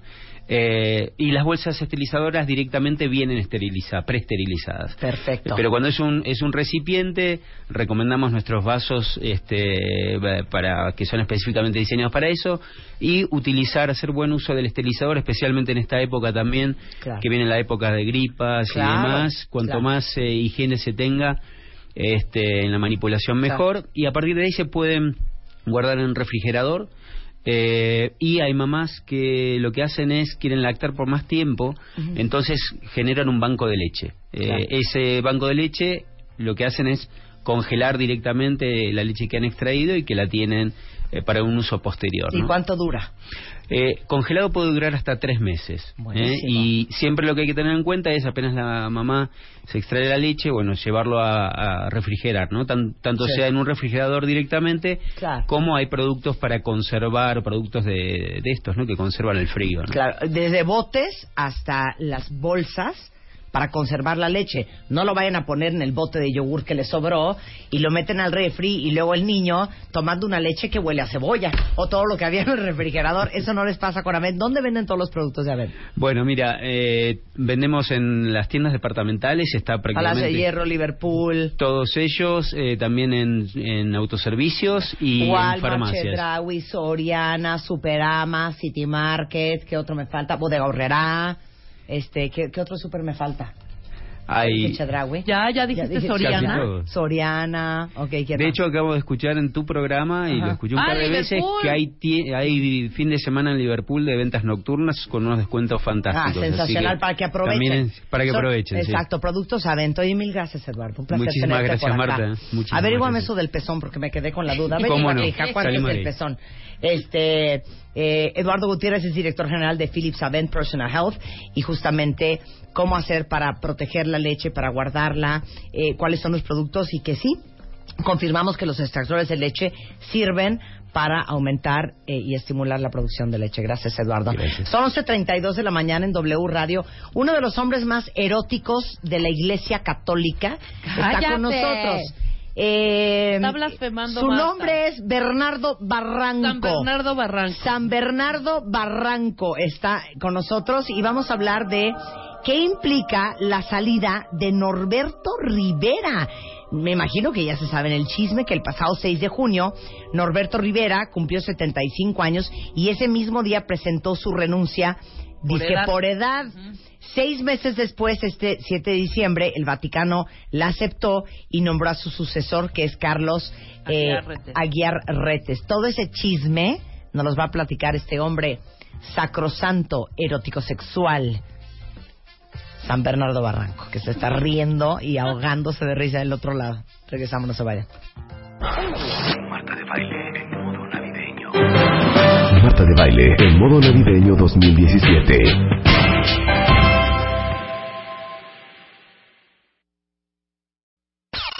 Este mes, en Revista MOA, te decimos cómo eres, según los astros, los números y hasta el horóscopo chino, para que este 2018 vayas con todo.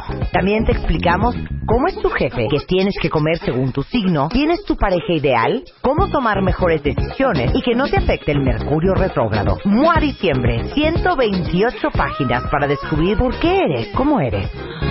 Una revista de Marta de baile. Oh Señor, oh Señor que estás en el cielo, oh San Bernardo Barranco, hazme este milagrito y hazme esta caridad. ¿Cómo estás, Bernardo Barranco? ¿Qué tal? Muy, muy buenos días. La gente quiere saber si tú te sientes ofendido que yo diga que eres el hombre más sensual y erótico de la Iglesia Católica. Me siento muy halagado, Omar, viniendo de ti. Es que no tienen ustedes una idea como yo. Veo a este hombre y me vuelvo loca. Lo amo con una pasión desenfrenada, pero como es un hombre sacro, no se lo puedo demostrar, ¿me entienden cómo? ¿Cuántos años tienes, Bernardo? 63 recién cumplidos. Es un, No, es, un, hombre, es, un, hombre. es un chicuelo, es un chicuelo. Bernardo Barranco es sociólogo, es experto en religión, maestro en sociología del catolicismo contemporáneo por la Escuela de Altos Estudios Sociales de París. Así es. ¿Qué tal la música que te pusimos? Precioso, la verdad. ¿Qué opinas de la sensualidad de Bernardo Barranco, Rebeca? No, lo trae. Lo trae, ¿no? Lo trae. Y aparte, no es por nada, cuentavientes. Bernardo Barranco está soltero. Ya le dije que se ponga las pilas porque te va a agarrar la vejez, el pañal y el supositorio solo. Ajá, exacto. ¿Y quién te va a echar un lazo? Pues ¿Eso sí. no lo has pensado, Ber- Bernardo? No, pero ya, ya habrá alguien. Y si hacemos un game show para conseguirle novia, Un date. la mamá de alguno de ustedes, cuentavientes, mándenos fotos de sus mamás. ¿Cómo te gustan las mujeres? Inteligentes. Ah, bueno. Inteligente. ¿Qué más? Inteligente. ¿Qué más? ¿Ya? Podría ser su hija, no seas payaso, Ricky. ¿Quién dijo? A ver, inteligente. ¿Qué más? Inteligentes, cultas, Ujú. chistoretas. Físicamente. Chistoretas, dijo. Chistoretas. Físicamente. No, no, no. Chaparrita. No tengo mucha... Ay, sí. Marta describiéndose. Ah, No, no, pelo sí. pues negro, chaparrita y alta. Sí. Cero. Chaparrita y alta. Eh, chaparrita. Chaparrita. ¿Curveada oscura, o muy delgada? eh, delgada, sí. Delgada. Sí, Delgada. sí. No le gustan las curvas. Entonces, pelo oscuro, dijo. Es importante. Pelo oscuro. Ojos grandes. Oye, Tere Ojos Díaz. grandes. Tere Díaz. Puede ser. Tere Díaz. Pero Tere Díaz está noviada, ¿no? No. De, ¿Quién, no. quién les gusta para Bernardo Barranco? A ver, díganos. Lucy Romero. Propongan. Lucy Romero. ¿No, dateó- ¿No dateaste con no Lucy está ya? casada, cero. ¿Ya dateaste con Lucy Romero? No, ¿quién es ¿No? Lucy Romero? ¿No? No, no, no. Inteligentísima, divertidísima, dicharachera. La tía, ay, no, la tía yo ya no, No, ya está dada, ya está ya casada, dada, ¿qué ya, te pasa? imagínate, diría, no, no, no, Bueno, no, no, no, ¿quién no. más? Oiga, disculpen, venimos a hablar sobre Norberto Riera, mi invitado. Ay, sí es cierto, ya se me había olvidado. Tienes toda la razón. Ay, Bernardo, es que nos pones bien nerviosas. No, Exacto. no, no, sí. A ver, el pasado 6 de junio Norberto Rivera cumplió 75 años, ¿no? Sí. Ese mismo día presentó su renuncia por edad. Y seis meses después, este 7 de diciembre, el Vaticano la aceptó y nombró a su sucesor, Carlos Aguiar Retes. Corte A, ya se- con esto ya se arranca Bernardo Barranco. Ya, perdón, perdón, perdón, me distraje un momento. Tu belleza, tu belleza me confunde. Me abrumó. Me abrumó, exacto. Bueno, entonces resulta ser... Pero deja recuperarme primero, después de Exacto, tantos exacto. halagos y tantas cosas. Sí, que se le baje lo rojo a Bernardo porque se Sí, pone rojo. Sí, sí, sí. me pongo- me pongo- Muy bien, ya. Seriedad. Seriedad. Ok. ya. ¿Tenía que renunciar? Por el canon 401 del derecho de la iglesia, el que se llama derecho canónico, cuando cumple 75 años está obligado a presentar la renuncia. El Papa decide cuándo se le acepta la renuncia. Sí. Entonces, para altos personajes primados, ¿Sí? puede durar cuatro, cinco años, tres años. Sí. Y a Norberto Rivera, en un santiamén le dijeron, ¿sabes qué? Te la acepto. ¡Órale! Así es. Dentro de los cánones de la iglesia, O sea, pudieron haberle dado chance tres, cuatro años más. por ejemplo, al cardenal Sandoval Íñiguez de Guadalajara, casi cuatro años le dieron. Wow. Te espérate, aguántame. No, no, no. No, eh, presentas eh, tu renuncia y ellos deciden. yo te, te digo cuándo y te nombro tu sucesor. Pero aquí fueron seis meses. O sea, muy rápido para... ¿Cómo leerlo? Claro, Católica. ¿cómo leerlo? Pues hay una discrepancia muy grande entre lo que es Norberto Rivera y eh, el Papa Francisco, porque el único que acepta la renuncia es el Papa. O sea, se la aceptó rápido, lo cual dice que ya un poco le urgía. Claro. Y además, como lo conversamos aquí al presentar mi libro, este de, de El Pastor del Poder, estaba ya muy desgastado. eh, un personaje que ya no tenía el liderazgo que tenía antes, eh, un- una persona que había estado en muchos ojos de huracanes, ¿no? Claro. Y que realmente la iglesia eh, en la arquidiócesis está hecho un desastre. Claro. En. México. A ver, eh, para todos los que no entienden ni siquiera, y de hecho, eh, este libro del cual está hablando Bernardo, El Pastor del Poder, es un libro, es una, pues, una biografía sobre. Norberto Rivera, para que entiendan quién es este personaje. Pero para los que no entendemos los escalafones jerárquicos de- del Vaticano, arzobispo primado, primado, cero sé lo que es, de México. ¿Qué es eso? Eh, eh, es, la, es que es la arquidiócesis de México, es la arquidiócesis primada, es la Dámelo primera. en, dámelo en empresas. Eh, sería como la, como la matriz, podríamos decir. Ok, ¿no? la matriz del Así es. Vaticano en México es el arzobispado. Eh, eh, La iglesia está dividida en diócesis. Y cada obispo es como un, como un pequeño señor feudal que tiene todo el peso del poder en su diócesis. En su franquicia. Los dioses. Luego hay, hay, dios, hay diócesis que están en grandes ciudades. En esas grandes ciudades se llaman arquidiócesis. Por ejemplo, la arquidiócesis de Milán, la arquidiócesis de, de Madrid, la arquidiócesis de Sao Paulo. en, ciu- en ciudades grandes se llaman arquidiócesis. Dentro, aquí hay- está la de Puebla, está la de, la de Monterrey, está la de Guadalajara. Pero la de México es primada porque fue la primera que se constituyó y la más importante. Por eso se llama eh, arquidiócesis primada. Y el arzobispo se llama arzobispo primado de la arquidiócesis de México. No, no- no sé si con ya, esto ya, ya, queda ya. claro. Sí, sí, sí, sí. sí. O sea, es el flagship, la casa matriz. Así podríamos decir. Lo demás, pues, son las franquicias. y bien. entonces, a ver, ¿por qué renuncia? ¿Por los 75 años? ¿Porque tenía que renunciar ahora? ¿Tú crees que en el fondo de su corazón él dijo, de aquí a que me aceptan la renuncia, pues me darán los 79, 80 años? Seguro. ¿Y fue sorpresa para él que se la aceptaran tan rápido? Seguro, totalmente. ¿Por qué? Porque desde que el Papa vino a México en 2016, el Papa tuvo una actitud muy crítica a los obispos.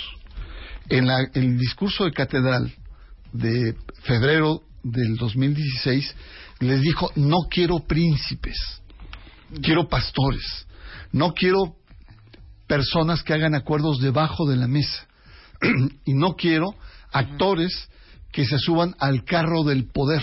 O sea, fue muy claro, había mu- muchas de las expresiones Juan, de Francia. Norberto. Y Norberto dijo, no, no, no, me siento hasta gratificado porque vino a apoyarnos, no me siento regañado. Pero en su semanario, que se llama Desde la Fe, Norberto le reprocha, o, o la, la gente cercana de Norberto le dice, el Papa no estaba informado. Y se armó un escándalo a nivel internacional porque el semanario del cardenal cuestiona lo que el Papa dijo, contesta lo que el Papa dijo. Entonces, eh, esto es para mostrar las diferencias abiertas y públicas entre Norberto Rivera y el Papa Francisco. Ahora, yo no fue que dijo el Papa que él venía a México, básicamente solo porque estaba aquí la Basílica de Guadalupe, Claro. como un poco insinuando de, o sea, ni creas que voy a verte, ¿eh? O sea, nada más voy a México porque está la Basílica de Guadalupe. Qué buena memoria tienes, claro. ¿No? Y además, eh, déjame decirte, las diferencias con los papas no fue solamente con, eh, con Francisco, sino ya anteriormente, Benedicto XVI, cuando vino a León, le dijeron, oiga, ¿por qué no va a ir a la Ciudad de México? Y eh, su vocero dijo, es que la altura de la Ciudad de México no va bien con la salud del Papa Ratzinger, Benedicto XVI. Pero resulta que va al Cerro del Cubilete, que está 200 metros arriba de la Ciudad de México. Entonces, no, eh, eh, Norberto Rivera, desde que muere Juan Pablo II, ha venido un declive radical, ha habido una erosión de un personaje. Claro, ahora, una pregunta. ¿Por qué si desde la muerte de Juan Pablo II y luego vino Ratzinger y después vino Francisco, ¿por qué no se lo volaron?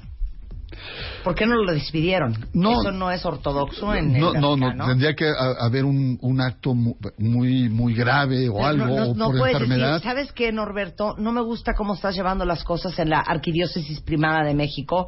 Mil gracias por participar. Eh, no es tan fácil. No es tan fácil. Eh, eh, desde el punto de vista del derecho canónico no es tan fácil. O sea, lo, sí se podría hacer, porque el Papa es una monarquía, es una monarquía absoluta.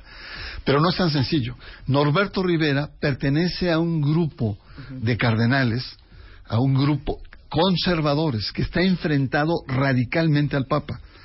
No, es un grupo que, que desde el sino de la familia, cuando el Papa empieza a hablar de aceptar a los divorciados vueltos a casar, de tener mayor flexibilidad con los homosexuales, se reagruparon y lo han venido cuestionando, al grado que hace tres meses sacaron una carta en donde llaman al Papa hereje. O sea, el Papa no las tiene todas consigo, o sea, el Papa tiene para sus reformas, etcétera, tiene frenos y tiene una oposición, una rebeldía muy importante. Entonces, dentro de esa rebeldía está Norberto Rivera. Pero Norberto Rivera no lo dice francamente, siempre se esconde, ¿no? Por ejemplo, con una carta de los trece cardenales que le imputan al Papa, él dice, fíjate lo que, lo, lo que declaró, sí, efectivamente, ahí está mi firma, pero quién sabe quién la puso ahí, ¿no? Entonces, eh, eh, eh, es más, digamos, eh, más sutil, pero está, es- ha estado presente Norberto Rivera frente a las reformas de, Francisco. De tal manera que si hace algo un movimiento Francisco, sabe que puede tener repercusiones. Claro. ¿Qué- ¿Crees que de lo que más dañó la relación de Norberto Rivera con el Papa Francisco, o lo- de lo que más dañó la imagen de Norberto Rivera, fue que sí le ofreció protección a- a- al padre Marcial Maciel y a otros sacerdotas pederastas? ¿No acaban de renunciar dos eh, ex sacerdotes este, ante la PGR por este tema? Sí, sí, no, totalmente. Mira, desde que muere, desde que muere eh, Ju- eh, Juan Pablo II, 2005, la, la presencia de Norberto era muy fuerte, era, era un hombre encumbrado, un hombre encumbrado. Incluso recuerdo una entrevista que le hizo López Dóriga diciendo, oiga, usted va para grande, ¿verdad? Era papable Norberto Rivera. Norberto Rivera entonces, en un acto, eh, entre comillas, de modestia, le dijo, fíjese que eh, en realidad mi hermana, que es religiosa, tiene más posibilidades de ser papa que yo. No, y le, y le dijo López Dóriga, no, usted no, usted, se- usted va a la grande, y ahí se rió socarronamente, etcétera, ¿no? Cuando llega eh, eh, Benedicto XVI, ya viene un escándalo tremendo, viene la debacle por Marcial Maciel, por eh, negocios que tiene en la Basílica, eh, la, la comercialización, no solamente es lo de Marcial Maciel, so- la caída de fieles en la Ciudad de México, ¿no? Y cuando va al, siguiente cónclave, cuando renuncia a Benedicto XVI, incluso hay grupos de laicos a nivel mundial que quieren que todos esos apoyadores de pederastas no estén, prohíben Sí, que estén. sí, sí. Y entonces eh, una revista, me acuerdo en proceso, me dice, oiga, eh, señor Barranco, ¿y usted ve posibilidades de que Norberto Rivera sea papa en, en el segundo cónclave? Y le digo, francamente ahora sí le veo más posibilidades a, la- a su hermana. Qué idiota ¿No? eres. Sí. No, estaba totalmente desprestigiado. Pero fíjate nada más, en un periodo muy corto, de cuatro o cinco años, la debacle que tuvo el cardenal Norberto Rivera. Y por supuesto es, no es que se haya peleado por chismes o por cuestiones de, de- pleitos o de poder, etcétera, con Francisco. Simplemente son antitéticos, son lo opuesto, ¿no? Uno está con el poder, está con los poderosos, cree que el cambio es de arriba hacia abajo, de los grandes empresarios o la clase política hacia abajo, y Francisco es al revés, Francisco es desde un movimiento de abajo hacia arriba. Regresando del corte, ¿qué diferencia les hace a ustedes si hoy hay nuevo arzobispo primado de México? Eh, ¿Se dice arzobispo primado o arzobispo nada más? Arzobispo primado. Arz- arzobispo Vas privado muy que bien. es Carlos Aguiar Retes. Pues, ¿cómo te ha aprendido? O sea, para todos ustedes que son católicos, se van a la iglesia y van a misa y hacen la primera comunión y se confirman y bautizan a los niños y todo eso y se casan por la iglesia, ¿qué más les da a todos ellos, este eh, Bernardo, si es Carlos, si es Norberto, si cambian de arzobispo, si no cambian de arzobispo. ¿Y cómo es que escogieron a Carlos Aguiar Retes, que es el nuevo arzobispo privado de México? Todo eso nos va a chismear después del corte San Bernardo Barranco, en W Radio. Are you ready? Marta de baile. Modo navideño. No, el Chapo ya. Ahora sí que se me ofuscó. Con la santidad de San Bernardo Barranco. Está con nosotros Bernardo Barranco, sociólogo y experto en religión, maestro en sociología del catolicismo contemporáneo y estamos hablando de que ya el Vaticano le aceptó la renuncia a Norberto Rivera y que nada, que hay un zafarrancho tremendo. Tenemos nuevo arzobispo en México, es Carlos Aguiar Retes. Entonces, ¿quién es este hombre? Y luego quiero entender en qué impacta a todos los feligreses mexicanos, todos ustedes que sí van a misa, que sí creen en la Iglesia Católica. ¿Hace diferencia si es Norberto, si es Carlos o si es Pedro. No, si fueras tú, sí habría diferencia. Eso sí que ni qué.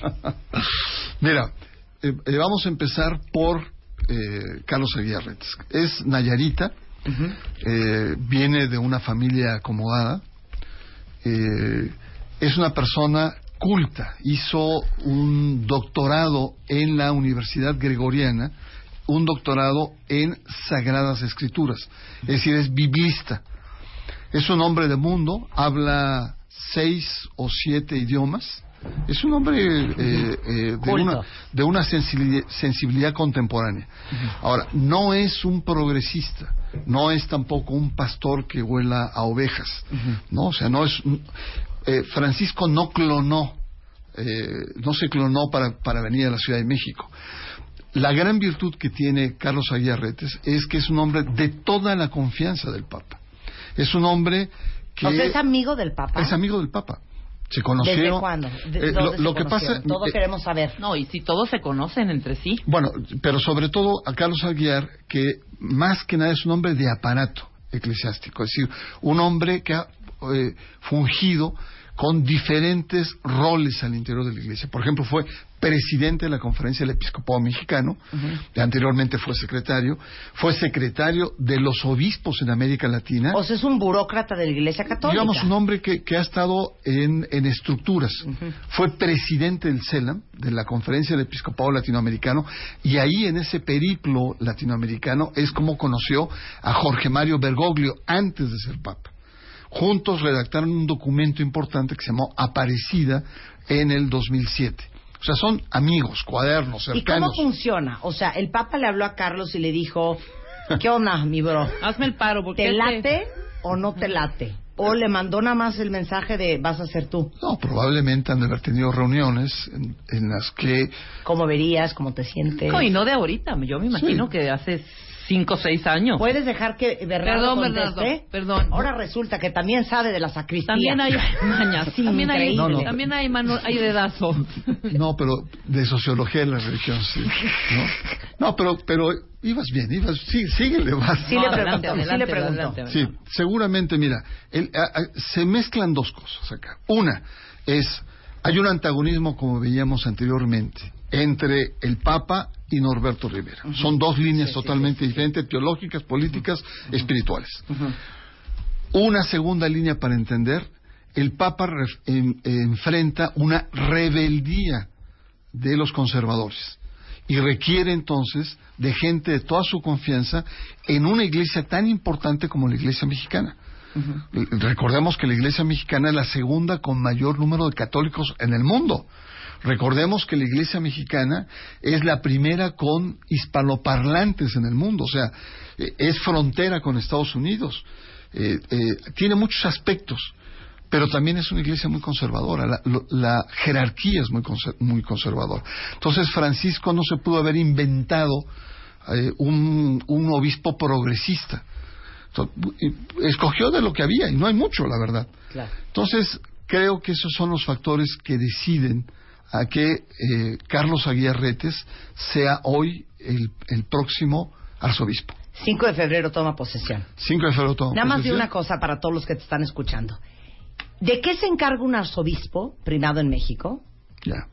Uno. Y dos, ¿en qué va a impactar a todos ustedes que creen en la Iglesia Católica? ¿Qué Mucho, diferencia va a ser? Muchísimo. ¿De Empiezo por la veras? segunda. Sí, claro. ¿Vamos a tener Mira, mejores sermones? eh, más refinados. ¿Misas más entretenidas? Al- no creo. ¿Mayor conexión con el Señor? Eh, mira, aquí hay una cosa muy importante.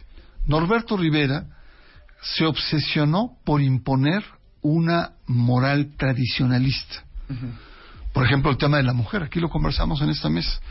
La, el, Norberto Rivera decía, la verdadera liberación de la mujer es que deje de trabajar y se vaya a su casa, a fortalecer la Les digo familia. una cosa, siento que lo quiero aceptar.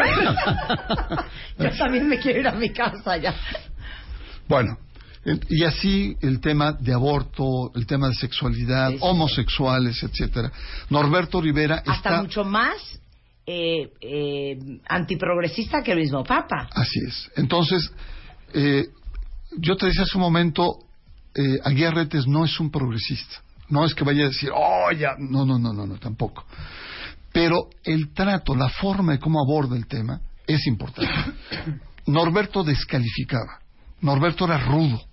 ¿no? Norberto sembraba tormentas, ¿no? Había escándalos cuando el tema del aborto, la píldora del día siguiente, los matrimonios igualitarios, etcétera.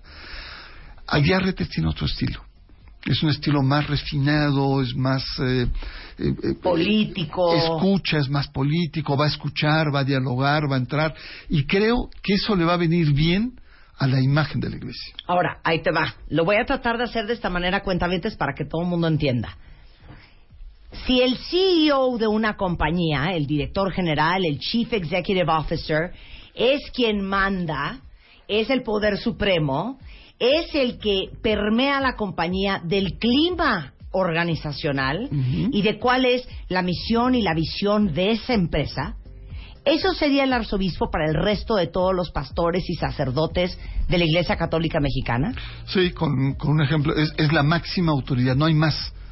Está el Papa, pero el Papa no se mete a decir "Bo- cambié a tal, a tal eh, sacerdote, o removí, o desaparecí la revista, o eh, eh, cambié el rector de la Universidad Pontificia.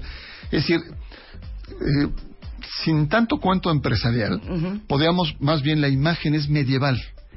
Es como un feudo, en donde el, el arzobispo o el obispo es el señor feudal, es el señor, el amo. Por eso. el- el- Pero es el que va a permear Claro. la visión y la misión de la Iglesia Católica en México. Absolutamente. Y cuál es el nuevo clima o el estilo o Sí. la visión que va a tener la Iglesia Católica Mexicana a partir del 5 de febrero para adelante. Claro, y la única diferencia sería Tras de que... que se te está ayudando a traducir tu información. no, no, es que no, no hay, no hay accionistas en una arquidio- en una diócesis, no hay accionistas. Nadie dijo no accionistas, tiene que dijimos rendir empleados. costo-beneficio, es su palabra frente a todo lo demás. Pero bueno, entonces, Claro. yendo al tema, yendo, yendo la cosa más importante para mí es probablemente la arquidiócesis deje de, de- tenga una actitud de mayor diálogo con la cultura contemporánea. Porque el gran problema de Norberto Rivera es que se divorcia de una ciudad dinámica, de una ciudad vinculada a procesos globales, de una sociedad, de una ciudad con mayor nivel de escolaridad, frente a una postura que eran anacrónicas. Ok, te voy a hacer un segundo esfuerzo por ayudarte. A ver. Así como la reina Isabel Ah, es la acá. dueña de la monarquía inglesa. Exactamente. Y me imagino que ya se sabe en este chismo tototototote de que el príncipe Harry, que es el quinto en la línea de sucesión para rey de Inglaterra, se casa con eh, Meghan Markle, que es divorciada, Sí. mamá negra, americana, o sea, imagínense eso para la monarquía inglesa. Cuando tenías que ser virgen, nunca haber estado casada, tenías que ser evidentemente de una casa real, tenías que tener sangre azul, no ser una plebeya. Esto, este matrimonio de Harry con Meghan es como, ¡ah! y todo el mundo dice que es una decisión de la reina que ha de estar retorciéndose en su cama para modernizar la monarquía inglesa y tratar de acercarla a la realidad de este siglo. Extraordinario ejemplo. Ya no te puedo ayudar más. O sea, de veras. O sea, se está haciendo aquí un esfuerzo. No, gracias, gracias por, por, por este Oye, chip de, de- de No, la- actualidad. la- no, es que es eso, es decir, la cultura contemporánea está cambiando, el rol de la mujer, la manera... Hace rato hablabas de, de- de Navidad.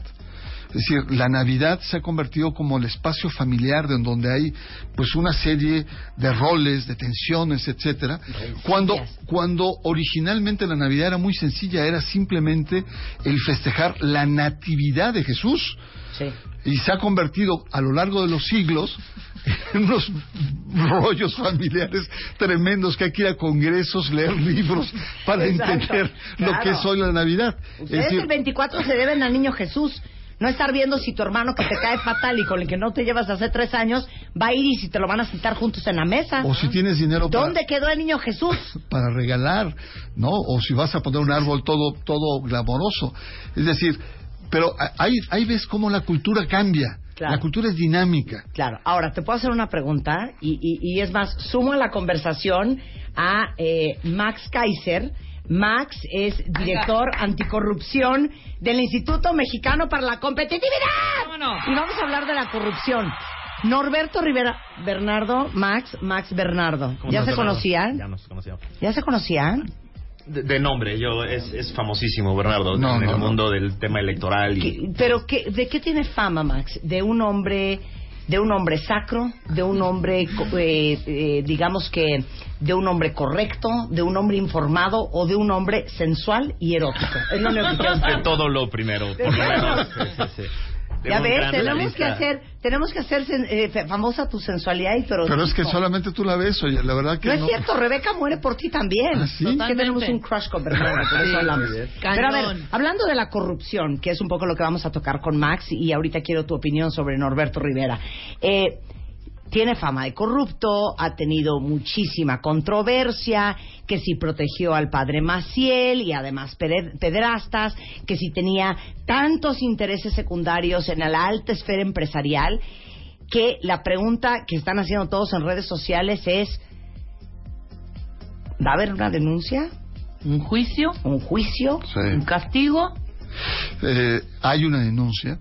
En junio de este año, Alberto Atié presentó una denuncia de encubrimiento a sacerdotes pedrastas. Porque en Navidad hace un año, en una cena con periodistas, le preguntaron si eh, estaba activo en el tema de denuncia de la pedrastia. Y dice, sí, yo presenté más de 16 casos al Vaticano. Ahí quedó. Y Alberto Atié dijo, bueno, al Vaticano sí, pero es un delito, es un delito federal que tiene que ser penalizado por las leyes. ¿Acaso Norberto Rivera presentó estos casos ante las leyes mexicanas? Las, autoridades dijeron, no sabemos. Y entonces, al no saber, al, al solamente fue algo intereclesiástico, lo que hizo Alberto Atié y sus abogados, presentaron una demanda. Y en este momento esa demanda está bajo investigación en la PGR. Entonces, independientemente si esté jubilado o no Norberto Rivera, frente a estos delincuentes sexuales, él era el responsable. Él era la cabeza. Entonces, por lo tanto, es un juicio que sigue y que si lo encuentran culpable, como cualquier ciudadano mexicano, puede enfrentar la penalización de la justicia. Ahora, ¿se atreverá el Estado Es lo a que yo te iba a hacerlo? preguntar a ti, Max. ¿Tú crees que en México meterían a la cárcel a un representante de la Iglesia Católica? Pues mira, todo depende de quién nos gobierne a partir del año que entra, porque lo que pasó en los en los últimos 10, 15 años en la Ciudad de México y con cierto partido que antes era muy promotor de causas progresistas, es que de pronto dejó de serlo. Y dejó de serlo entre otras cosas No, dinos porque qué partido, háblanos Es el derecho. que gobierna la Ciudad de México desde hace varias décadas, que digamos ya tiene ahora dos partidos, este Pero el PRD y Morena, el ¿no? PRD. el Ah, PRD y Morena tiene una relación muy de muchos años con el cardenal eh, que le ha permitido tener privilegios muy importantes en términos patrimoniales, eh, inmobiliarios, no solo personales, sino también en términos de lo que hace eh, la, la diócesis en, en la Ciudad de México. Entonces es una es una relación muy compleja. La Ok, que se te lo voy a ahí. preguntar de la siguiente manera. Ya vamos a ponerse la color de hormiga, Max. Si se queda el PRI en el poder y encuentran a Norberto Rivera culpable, digo, por, por ser, digo, no es por ser Norberto Rivera, es por ser cualquier persona corrupta en el poder de la iglesia. ¿Se va al voto o no se va al voto?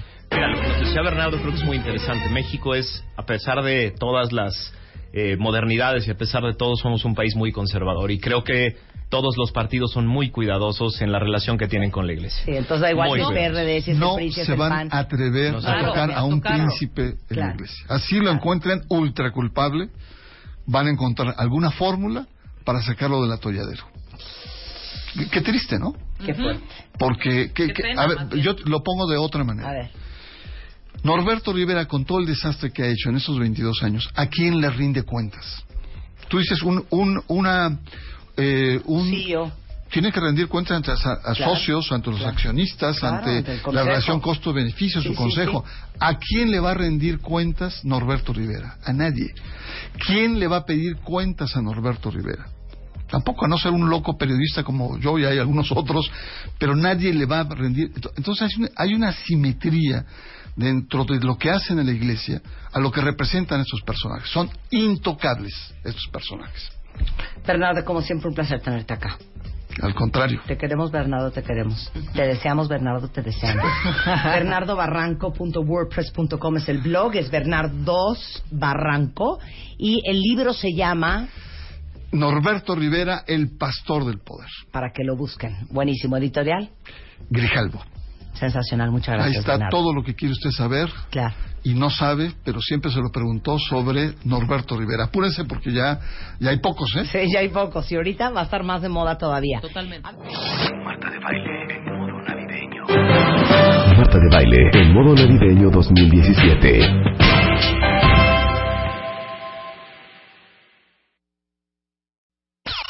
Este mes, en Revista MOA, te decimos cómo eres, según los astros, los números y hasta el horóscopo chino, para que este 2018 vayas con todo.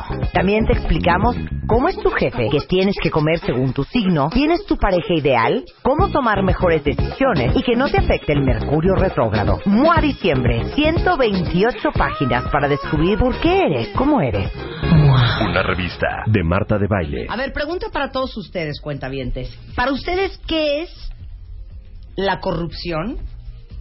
Y dos en una, ¿eh?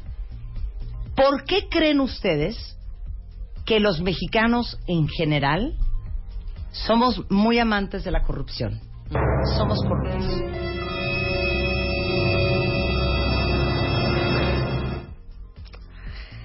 Max Kaiser está con nosotros. Muchos dicen, oye, pero ¿por qué será que vas a Estados Unidos y no se te ocurre darte una vuelta en U? Y cambia toda tu actitud y no te pasas un alto, no se te ocurre sobornar a un policía y es muy difícil ser corrupto en lo que somos corruptos todos los que estamos escuchándote hoy, ¿no? En me di la vuelta en U, me pasé el alto, A estos nivelitos, iban a pues. llevar el coche a la grúa, entonces le di un baro al, al poli, o me pararon porque no traía la licencia, pero entonces que le di 500 pesos. El tipo de corrupción de todos los días de todos nosotros. ¿Cómo explicas tú? Porque me imagino que has hecho un análisis profundo, antroposociológico, de por qué los mexicanos somos tan innatamente corruptos. Es muy- O no nacimos así. No, no lo decimos así. Es un tema de incentivos. Eh, esta, este engaño de es un tema cultural es salirse por una tangente, es tratar de decir el tema no lo vamos a resolver nosotros, tenemos que convivir con él, vamos acostumbrándonos. Claro. Es un tema de incentivos, porque así como el ejemplo común de eh, el que no comete faltas de tránsito en Estados Unidos, también una empresa compleja que va a tratar de hacer una licitación en Estados Unidos, no se le ocurre ir a tratar de sobornar al político para eh, obtener el contrato de manera sencilla como lo hace en México, como lo hace de manera tan común y fácil en México. Entonces es un tema de incentivos. No lo hace ¿por qué? Porque allá los mecanismos de detección, de investigación y de sanción son mucho más desarrollados y porque los incentivos cambian. Allá es aborrecido el corrupto. La empresa que es señalada de ser corrupta se convierte en una empresa aborrecida no solo en su sector, sino para cualquier eh, tipo de actividad que pretenda desempeñar. Entonces es un tema de incentivos y lo que tenemos en México son los incentivos exactamente contrarios. Llevamos muchas décadas premiando el, el concepto, llevamos muchas décadas conviviendo con el tema y haciéndolo parte del sistema. Lo que nos ha pasado es algo muy común que pasa en los países que eh, tienen corrupción e impunidad como algo normal. Cuando pasa esto en esos países, pasan tres cosas. Lo primero es que se expande. Es decir, cuando un servidor público ve que a su cuate de enfrente eh, no le pasa nada a pesar de que ya se voló una lana, ya pagó un- una mega fiesta de su hija de 15 años, ya cambió de casa, ya cambió de coche y no le pasa nada, Lo que hace ese servidor público es empezar a copiar la conducta. Cuando el tercero ve lo mismo de los primeros dos, empieza a hacer lo mismo. Entonces se expande. Cuando se combinan corrupción e impunidad, se expande. Lo segundo que pasa es que se hace sistema, es decir, de pronto todo un órgano, toda una institución empieza a hacer lo mismo, ¿no? Empieza a usar la corrupción como el mecanismo para hacer cualquier proceso, cualquier trámite, cualquier eh, eh, compra, cualquier licitación, etcétera. Y lo tercero que pasa, obvio, es que se corroe la capacidad de la institución para proveer un buen servicio. Si era una institución que daba educación, deja de dar buena educación. Si era un instituto de salud, deja de dar buenos sistemas de salud. Si era lo más dramático, lo que cambió toda la conversación en México en el 2014. Si era una institución de seguridad pública, deja de dar seguridad pública. Y no solo eso, te pone a disposición de los malos. Lo que cambió en este mundo, en este país, la conversación sobre el tema de corrupción fue lo que pasó con los chavos de Ayotzinapa en el 2014. En ese momento nos dimos cuenta los mexicanos, la corrupción mata. Y entonces nos espantamos porque ya no queríamos convivir con este cáncer, ¿no? De pronto, después de décadas de convivir con él y, y tener de estas frases de, bueno, pues es el aceite que hace que la maquinaria se mueva y hace más eficaz los sistemas y, y, y, y nos salpica a todos, etcétera, de pronto los mexicanos nos dimos cuenta que mata y, y que estamos en riesgo todos y que empeora nuestros sistemas de salud, nuestra infraestructura carretera, nuestros puertos, todos hacemos corajes en el aeropuerto, todos hacemos corajes en las carreteras cuando se nos echa a perder el coche porque una llanta cayó en un bache, etcétera. Entonces nos damos cuenta que la corrupción nos afecta en todos los aspectos. Claro. En ese momento dijimos ya no queremos convivir con ella. Entonces, de pronto nos dimos cuenta que era un tema al que todos teníamos que entrarle, después de décadas de convivir con ella. ¿no? Bueno, en, en México, 6 de cada 10 personas consideran que la corrupción sí va en aumento. Sin duda. Sí, estamos peor que nunca. ¿no? Estamos peor que nunca. Estamos peor que nunca. Seis de cada diez mexicanos creen que los policías son en su mayoría o en su totalidad corruptos. Seis de cada diez mexicanos creemos que el gobierno no hace lo necesario para detener la corrupción. Eh, la mitad de los mexicanos han pagado soborno. Cuatro de cada diez pagó para acceder a la atención de la salud y de las escuelas. Eh, siete de cada diez están dispuestos a apoyar acciones contra la corrupción. Ahorita que estabas hablando, Max, ¿sabes qué me quedé pensando? Dices, bueno, acabamos siendo, acabamos viéndonos forzados a volvernos parte del sistema corrupto. ¿Por qué? Porque es el modus operandi natural, porque si quieres operar y, tener éxito, pues tienes que entrar a ese sistema. Pero también yo creo que hay un factor bien importante. Le- les preguntamos a todos ustedes que nos dijeran en redes por qué creen que hay tanta corrupción en México y por qué creen que somos tan corruptos. Y evidentemente la impunidad y la falta de justicia es algo que lo promueve sin duda. Pero vámonos a un sentimiento como mucho más humano y real de todos los días de todos. Voy a poner el perfecto ejemplo que es el tema de Hacienda y el SAT. Hay una gran cantidad de corrupción, toda la cantidad de outsourcing allá afuera, todos los que están viendo todos los días cómo le dan la vuelta a Hacienda de no, págame cash, a ver, no voy a declarar eh, que tú ganas menos, pero lo demás te lo doy por fuera.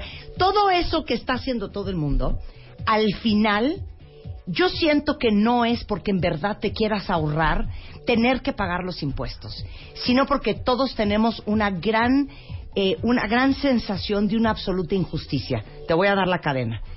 Qué coraje pagar mis impuestos de manera absolutamente legal para que acaben en un collar en el cuello de la esposa de Duarte. Claro. Entonces, claro. como eso va a pasar, adivina qué. Hacienda me la pela. entonces, no voy, a- no, entonces no voy a pagar. Sin duda. ¿Ya me entiendes?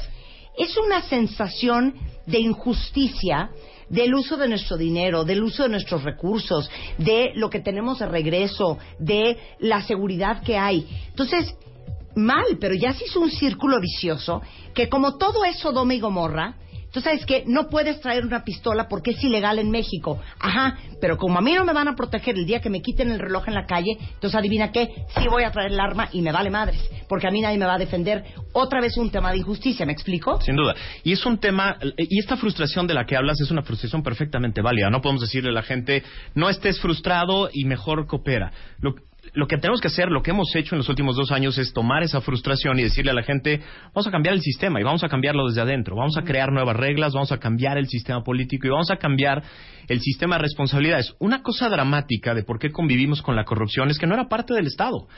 El combate a la corrupción no era una de las funciones del Estado. No existía la palabra corrupción más que en los códigos penales cuando se hablaba de corrupción de menores. ¿Qué hicimos en los últimos dos años la sociedad civil? Toda esa frustración la empezamos a canalizar a propuestas e iniciati- iniciativas que reforman desde adentro al Estado, tratan de crear nuevas reglas a nivel federal, a nivel, a nivel local, para crear el Sistema Nacional Anticorrupción. ¿Esto es suficiente? No, pero ha cambiado la conversación, la gente se ha vuelto un poco más sofisticada y le dimos una salida a esta parte de frustración de yo no pago mis impuestos porque se lo acaba robando la esposa de Duarte, que tienen toda la razón. El tema es, ¿qué más? ¿Qué más hay que hacer? Porque también tenemos que empezar a ser serios como sociedad sobre el, el debate y sobre la dinámica de la corrupción, porque siempre es de dos. Es decir, eh, lo- los empresarios tiene- eh, han empezado a cambiar, las diferentes organizaciones empresariales han, han empezado a cambiar su discurso, porque ya no es malditos políticos, es, pues todos estábamos en el tema, ¿no? Es decir, convivíamos con esta idea y los empresarios también le entrábamos. Los empresarios están empezando a decir, en tres niveles tenemos que entrarle. Primero tenemos que empezar a decir que no. Esa es, esa es la base. Como persona y como institución privada, tenemos que empezar a decir, no, yo no le entro. El problema luego es que es muy difícil decir que no si soy el único. Entonces la competencia me rebasa con sí, ¿no? Es decir, si yo si yo soy un constructor de la Ciudad de México y yo digo que no, pues me paran la, la, la- la- construcción los, los próximos seis meses y pierdo todo mi negocio. Después de decir que no, el segundo nivel de compromiso es denunciar. Y el tercero es organizarse.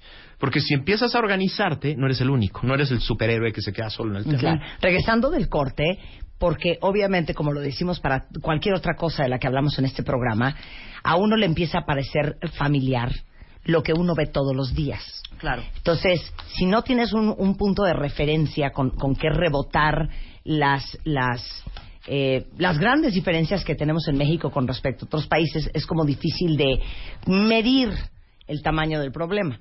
Vamos a compararlo con los dos países menos corruptos en el mundo, Nueva Zelanda y Dinamarca, regresando del corte con Max Kaiser en W Radio. En W.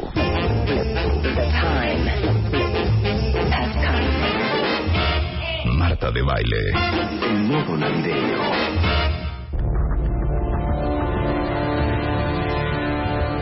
12.40 de la tarde en W Radio y estamos hablando con Max Kaiser. Así de catastrófica la conversación como el, el fondo que nos puso Ricky. Él es director anticorrupción del Instituto Mexicano para la Competitividad, asesor de las Naciones Unidas en temas de combate a la corrupción y eh, miembro de la Anti-Corruption Academic Initiative de la Oficina de Naciones Unidas. Y estamos hablando de ¿Qué onda con la corrupción en México? ¿Cómo es que somos parte todos de este sistema? ¿Y cómo hemos caído en este círculo vicioso de somos corruptos porque hay impunidad? Y hay impunidad, entonces sentimos frustración por la injusticia, entonces somos corruptos, pero entonces hay corrupción, lo cual sigue promoviendo que haya impunidad y así nos vamos en este círculo vicioso espantoso. Ahora, antes del corte, eh, nos quedamos en, ya no me acuerdo en qué nos quedamos. La parte internacional, ¿por qué somos diferentes a Ah, Dinamarca? Ah, claro. A ver, ¿cuáles son los dos países menos corruptos del mundo? Mira, eh, hace todavía un, eh, unos siglos Shakespeare decía algo apesta en Dinamarca, ¿no? Y lo decía porque Dinamarca era un país que era un desorden, era un lugar inseguro, difícil para vivir. Y unos, unas- unos siglos después Dinamarca es el ejemplo internacional de transparencia, de rendición de cuentas, de combate a la corrupción. ¿Qué pasó con los daneses? ¿Tienen un gen diferente al nuestro? ¿Una cultura distinta? No, lo que hicieron fue construir instituciones, le dedicaron capital político y capital eh, eh, público a la construcción de instituciones. ¿Qué nos hace diferentes a Dinamarca? Lo que pasa en Dinamarca cuando hay un caso de corrupción es que siempre, siempre hay consecuencias jurídicas. Son muy buenos para detectar, pero cuando lo detectan siempre hay consecuencias jurídicas. Entonces ahí el equilibrio es completamente diferente. Corruptos de adentro y de afuera, es decir, del Estado y la so- de- de- del, del sector privado, que son detectados como eh, alguien que faltó a la lealtad que le deben a la, a la sociedad danesa, o son metidos a la cárcel, pierden sus bienes, no vuelven a tener una carrera política, nadie les vuelve a comprar, porque la gente aborrece la corrupción. Ujú. Es la gran diferencia que tenemos con México. En México tenemos empresas y servidores públicos que nos demuestran un día tras otro, tras otro, que cometen actos de corrupción y no les pasa nada. Y no les pasa nada no porque no queramos, no porque falte voluntad política, sino porque teníamos un, des- un Estado mal diseñado para eso. No teníamos las instituciones adecuadas para hacer cuatro cosas.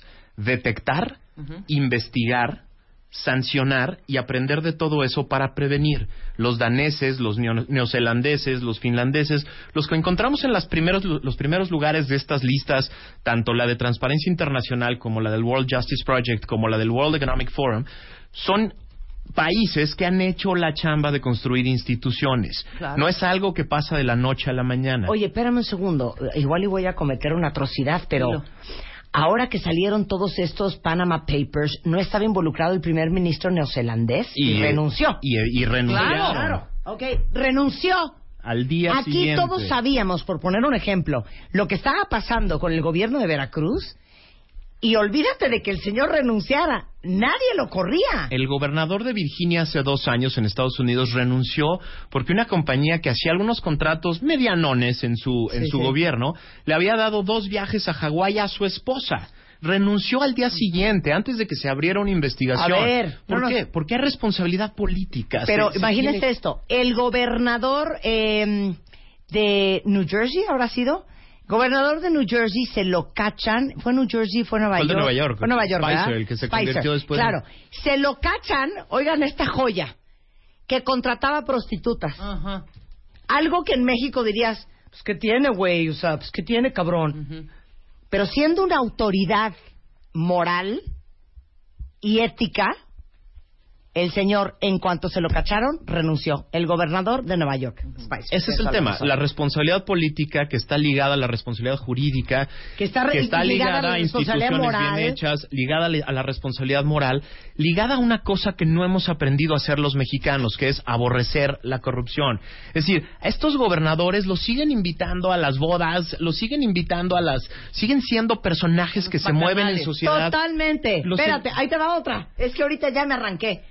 Todo esto que ha pasado a raíz del tema de Harvey Weinstein, que va House of Cards y va eh, Kevin Spacey, y va eh, Matt Lauer del, del Today Show en NBC, y va así la lista entera, Charlie Rose, un hombre que aparte ya hasta a punto de, de ser un anciano, a todos se los volaron. Matt Lauer, Charlie Rose, eh, el senador eh, Frank, eh, Al Franken. eh, Al Franken. Todos renunciaron. ¿Por qué? Porque en los puestos de poder uno tiene que hacer lo correcto. Y un anchor de noticias tiene que hacer lo correcto. Sin duda. ¿Ustedes saben a cuántos directores, conductores, periodistas en México, si entrara esta ola de sexual harassment, se los volarían? Yo No, creo que al ninguno. 80%. Y es Ah, que- no, se los podrían volar. Sí, se los- ¿Y claro, saben qué supuesto. pasaría? Cero. Cero. No pasaría absolutamente nada. Porque nosotros como sociedad también somos muy permisivos. No nos Aquí hemos... ponte bravo, ¿eh? Porque si no, no vas a dejar, no vas a poder hablar. Es que es el tema, no nos hemos acostumbrado a que la responsabilidad es algo que tenemos que exigir desde, desde la sociedad. ¿Por qué? Porque no se da de manera natural. Es decir, un político vive de mantener un cargo, vive de mantener medios, vive de mantener una plataforma. En los países desarrollados no los dejan vivir. El momen- en el momento en que eres acusado de ser un corrupto o un transgresor sexual, no te dejan vivir un segundo. En México el escándalo dura tres días. Tres o cuatro días. Claro. Los políticos ya se acostumbraron a enconcharse, a guardarse, a, a- a tratar de manipular la información. Pero ¿sabes por qué? Porque no hay quien se atreva a denunciar. Ahora, déjame ver, el año que entra esto va a cambiar. Te aseguro que el año que entra esto va a cambiar, porque este es el tema. La encuesta del INEGI de calidad y gestión de gobierno dice que los dos temas para el año que entra son corrupción y seguridad. Y los mexicanos ya entendimos que la seguridad no va a mejorar hasta que no mejoremos el tema de la corrupción, porque ya nos dimos cuenta que nuestros protectores, que son los policías, estaban metidos en el tema de corrupción. Nuestros Porque ministerios también les pagan dos pesos. por supuesto. Pero también nuestros ministerios públicos que investigan estaban metidos en el tema de corrupción. Entonces, los que detectan y los que llevan la investigación, corrupción. La- los jueces, corrupción. Y entonces todo, toda la cadena nos llevaba a vivir en un mundo de inseguridad. Ya se dieron cuenta las mamás, por ejemplo, que este, año, este sexenio, la más mala de Malolandia en la historia de este país, acabó en la cárcel empezando el sexenio, el Bester Gordillo. ¿Qué cambió en las escuelas públicas en temas de corrupción? Cero. prácticamente nada en ciertos estados donde los, las plazas se siguen vendiendo, ciertos estados que no le han querido entrar a la evaluación, a, la- a la- a ganar las plazas por vía de concursos, etcétera. Eh, de repente dijimos ya no vamos a hablar del tema de la inseguridad y vamos a cambiar el esquema. ¿Qué pasó? Tuvimos el octubre más violento de la historia de este país. ¿Por qué? Porque la corrupción corroyó la capacidad del gobierno de ejercer su función, que es dar servicios. Porque si todos están metidos haciendo negocios privados, no hay manera de generar bienes públicos. Te pongo un ejemplo facilísimo. Un gran escándalo el año que entra, vas a ver, va a ser el tren a Toluca. El secretario de Comunicaciones y Transporte acaba de decir, vamos en tiempo, vamos en tiempo. Hoy se tendría que estar estrenando el tre- ese tren según el contrato. El, el proyecto estuvo pactado en 32 mil millones. Estuvo licitado y el contrato dice 44. Vamos en 60 mil millones y va a acabar en 70 mil. Pero eso no es lo peor. Es un tren que en realidad nadie necesitaba mucho que a lo mejor vamos a pagar los próximos 50 años porque pues porque nos va a costar un dineral el subsidiar un tren que a lo mejor no tiene la demanda. Imagínate en qué hubiéramos podido usar esos 30, 40 mil millones de pesos No, extras que se fueron en ese tren. Y vamos a tener un Que se escándalo. fueron en ese otro, tren, quote, quote. Exactamente. Ahora, eh, eh, acabas de lanzar en tu, Ah, sí. en- tú que eres una rockstar de los de las de las redes, te propuse hacer una un sondeo en redes para preguntarle a la ¿Cómo gente eh, qué es lo que decidirá tu voto en 2018. Y te aseguro que la corrupción sigue en primer lugar. Es el tema. A ver, ahí te va. La pregunta fue para todos ustedes y si estaban papaloteando y no lo vieron, métanse ahorita a Twitter porque sí queremos su opinión. ¿Qué va a decidir su voto en el 2018? O sea, un candidato que tenga evidentemente una buena propuesta y capacidad para, y le decimos cuatro opciones. Uno, capacidad para combatir la corrupción. Dos, capacidad para combatir la inseguridad. Tres, capacidad para combatir la pobreza. Y cuatro, capacidad para mejorar la economía. De estas cuatro alternativas, ¿quién se llevaría su voto? El que es más capaz de controlar o de combatir cuál de estas cuatro. Ahora, aquí hay un tema bien interesante porque lo pusimos en términos de buena propuesta y capacidad para, porque este es un tema bien complejo. Este no es un tema que cualquiera puede resolver. Solo puede resolver alguien, alguien a quien le creas que lo Claro. puede resolver. A ver, ¿no? pero ahí te va. Ahí te va lo que dicen los cuentavientes. ¿Listos? Venga. Está fuerte, ¿eh? Está fuerte. Cuarto lugar. Yo votaría por un candidato que tenga una buena propuesta y que tenga la capacidad de combatir la pobreza solamente el 7%. O sea, básicamente las po- la pobreza les está valiendo un poco, ¿eh? Tercer lugar, con el 31%, con el 24% de los votos. Yo voy a votar por el candidato que tenga una buena propuesta y capacidad para combatir la inseguridad. Tercer lugar, para mejorar la economía con el 31% y en primer lugar, combatir la corrupción. Ahora, pregunta para ti. En el escenario ideal, quisiéramos ver que esta encuesta, el 99% de ustedes hubiera dicho que van a votar por un candidato cuya capacidad más eh, eficiente fuera combatir la corrupción, porque si combates la corrupción, la inseguridad, la pobreza y la economía van a mejorar. Mira, eh, no me gustaría eh, dirigir la respuesta de tus de tus cuentavientes, pero lo que sí es un hecho es que No, estamos tratando de sesgar el voto. Vamos a- Ah, exacto. vamos a sesgar el voto.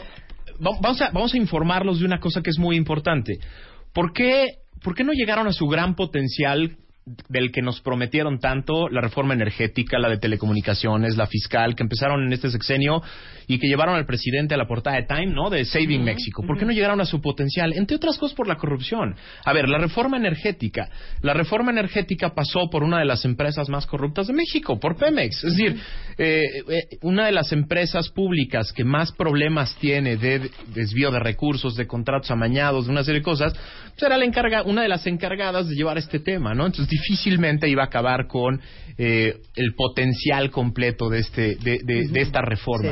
Es decir, eh, combatir la pobreza. Combatir la pobreza hemos visto con la estafa maestra que eh, sacó Mexicanos contra la corrupción. Lo que vimos es que miles de millones de pesos, miles de millones de pesos acabaron en manos privadas, en, empresas fantasmas, que estaban destinados a combatir la pobreza. Es decir, eh, Sedesol, eh, la, la Zagarpa, eh, la Secretaría, la SEDATU, se encargaron de contratar universidades que contrataron a su vez empresas fantasma y la lana acabó en ningún lado. Entonces, ¿por qué no se combate la pobreza? Porque se va en corrupción. A ver, ahorita nos vamos a hacer responsables todos nosotros, porque dos cosas que quiero que nos digas. Eh, nosotros que hablamos mucho de psicología en este programa, tú puedes cambiarte a ti, no puedes cambiar a los demás. Sin duda. ¿no? eh, nos es difícil cambiar el gobierno, pero sí podemos cambiar nuestras prácticas todos los días. La pregunta es, esa es una, y dos, el gobierno y los 5, 10, 15, 20, 25, 144, 1623 funcionarios del gobierno que no son corruptos, porque no todos son corruptos en el gobierno y que sí quieren hacer una diferencia, ¿no son también víctimas de un sistema? Sin duda, y a veces es muy difícil. Es decir, una empresa constructora de la- del DF que quiere hacer las cosas bien, de, ver- de verdad vive un, un maldito viacrucis Sí. para hacer las cosas bien. Ahora, yo lo diría tanto... Y un funcionario que está en Eh, una igual, secretaría de no igual. sé qué también es víctima de un sistema. Sin duda. Yo lo pondría en tres planos. En el, o sea, en el plano personal, la, la- la gente que nos escucha, tus cuentavientes, tienen que entrarle a este tema desde tres planos. Primero, el personal, decir no. Aprender a decir no. En el, al de la basura, al del agua, al de la calle, al de decir no. A pesar, a- a pesar de que me cueste más, más tiempo, más trabajo, aprender a decir que no. Después, dos, denunciar. Hay que empezar a entrarle, a señalar, a ver, a, o sea, porque si empezamos a, a generar una cultura de la denuncia, empezamos a activar a las autoridades que pronto tienen que empezar a reaccionar en este tema. Pero para no tener que ser el superhéroe que hace todo solo, hay que empezar a organizarse. Es decir, hay que eh, es, es, es dificilísimo que un restaurantero de Polanco pueda decir solo que no cuando le cae una verificación y lo amenaza, te cierro el changarro O si no me das una claro. lana, ¿no? Sí. Porque sabe que su competencia lo va a seguir haciendo, pero si se organiza con todos los restauranteros de Polanco, le cuesta mucho más trabajo a la autoridad empezar a, eh, a, A sobornar. a- a sobornar y a, a- a extorsionar a los, a los, a los empresarios. Entonces, decir que no, denunciar y organizarse. Pero el cuarto plano es el plano político. Tenemos que entrarle el año que entra a este tema. Tenemos que empezar el año que entra a dirigir la agenda. Ya no nos dejaron escoger candidatos. Es decir, desde la sociedad ya no pudimos influir mucho en quién iba a ser el candidato. Pero sí podemos influir en la agenda. Sí podemos decirles, a ver, señores, el tema que más me importa es este. El que quiero que me en el que quiero que me des una respuesta concreta, eficaz, completa, eh, que además te crea a ti y a los que van a ser tu equipo, porque eso es muy importante. Quiero que esa respuesta tenga, me convenza y solo así te doy mi voto. Solo si me convences que tienes una buena propuesta y capacidad para combatir la corrupción, te doy mi voto. Si empezamos a hacer eso, podemos cambiar la conversación del año que entra. Bueno, vamos a hacer una cosa y haz un compromiso también moral porque tú te debes a mucha gente, Max, en buena onda. La verdad es que la gran mayoría de los mexicanos votan un poco a ciegas. Sin duda. Y votamos con el que nos cayó bien, con el que medio nos latió, con el que va a votar mi mujer, con el que va a votar mi mejor amigo, con no, el que va a votar. este para que no quede aquel. Claro, que peor, o, o ¿no? votar en contra, ¿no? ¿Cómo hacerle para un voto ma- mayor, más informado, un voto más consciente? No siendo un experto en política, no siendo un experto en políticas públicas, no siendo un experto en toda esta terminología y estos speeches complicadísimos que dan los candidatos, ¿cómo puedes ejercer tu mejor voto? Mira, en el IMCO acabamos de hacer un, una- un- un libro que hacemos cada dos años que se llama el Índice de Competitividad Internacional, que puede ayudarle mucho a la gente. Se llama Memorándum Presidencial.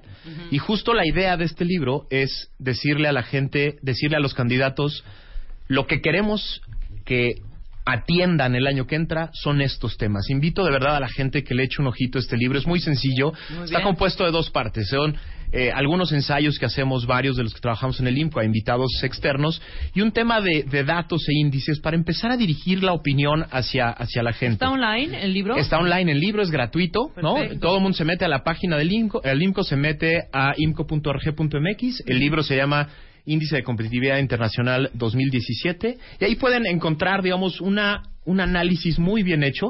Se llama, le pusimos memorándum presidencial porque lo que queríamos era decirle al próximo presidente de la República, estos son los temas. Estos son los temas a los que te le tienes que entrar. Me Ahora, muy bien. de a, a partir de ahí, creo que también eh, tus cuentavientes tienen ya un chorro de, de- de medios y de formas de enterarse. Hay varias organizaciones de la sociedad civil que están haciendo lo mismo, están proponiendo cosas, están Mexicanos generando contra con- la corrupción. mexicanos contra la Claro. corrupción, este, el eh, eh, México evalúa, eh, hay muchas organizaciones que están poniendo ya, digamos, datos concretos y formas concretas de acercarse a temas de manera más sencilla para poder poner a los candidatos en el centro del debate de manera mucho más sofisticada de lo que hemos hecho hasta hoy. ¿Saben qué? Me acaba de caer un 20 muy cañón.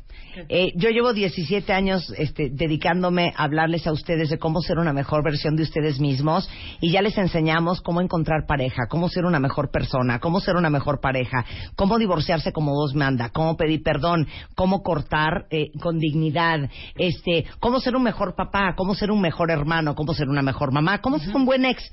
Y nunca, nunca hemos tomado clases de cómo ser una persona más civil. Un mexicano ejemplar. Un mexicano ejemplar. A eso nos vamos a dedicar a dar clases contigo. Sí, A exactamente. partir del 2018 van a ser clases in- intensas anticorrupción, cómo ser un ciudadano ejemplar, cómo ejercer tu voto bien, cómo construir una ciudad, un estado, un país mucho mejor que el que tenemos, cómo ser un mexicano más chingón. Y a reconstruir. Yo ¿Te estoy, gusta? no, estoy puestísimo. ¿Te gusta Se- será un honor que me inviten Así como todas hacemos. las veces que. ¿Cómo divorciarte en 10 tips? Bueno, pues cómo no ser corrupto en 10 tips. Cortesía de nuestro maestro Max. Exactamente. ¿Les ya gusta? estamos. Perfecto. Eh, ¿Dónde Yo te feliz. encuentran, Max? Eh, en Twitter estoy en MaxKaiser75, estoy en la página del IMCO también, eh, imco.rg.mx. Ujú. Inco MX también. eh, eh, IMCO MX también en Twitter. Muy importante que los mexicanos empiecen a leer sobre los distintos temas que van a cambiar la historia de este país. Muy bien. Nos gustaste, Max. Muchas gracias. Nos gustaste. Oigan, estamos de regreso mañana en punto a las 10 de la mañana. Pásenla bien. Fer Tapia y todo el equipo de W. El resto de la tarde mucho más que aprender y escuchar. Solo en W Radio. Marta de Baile en modo navideño. Marta de Baile en modo navideño 2017.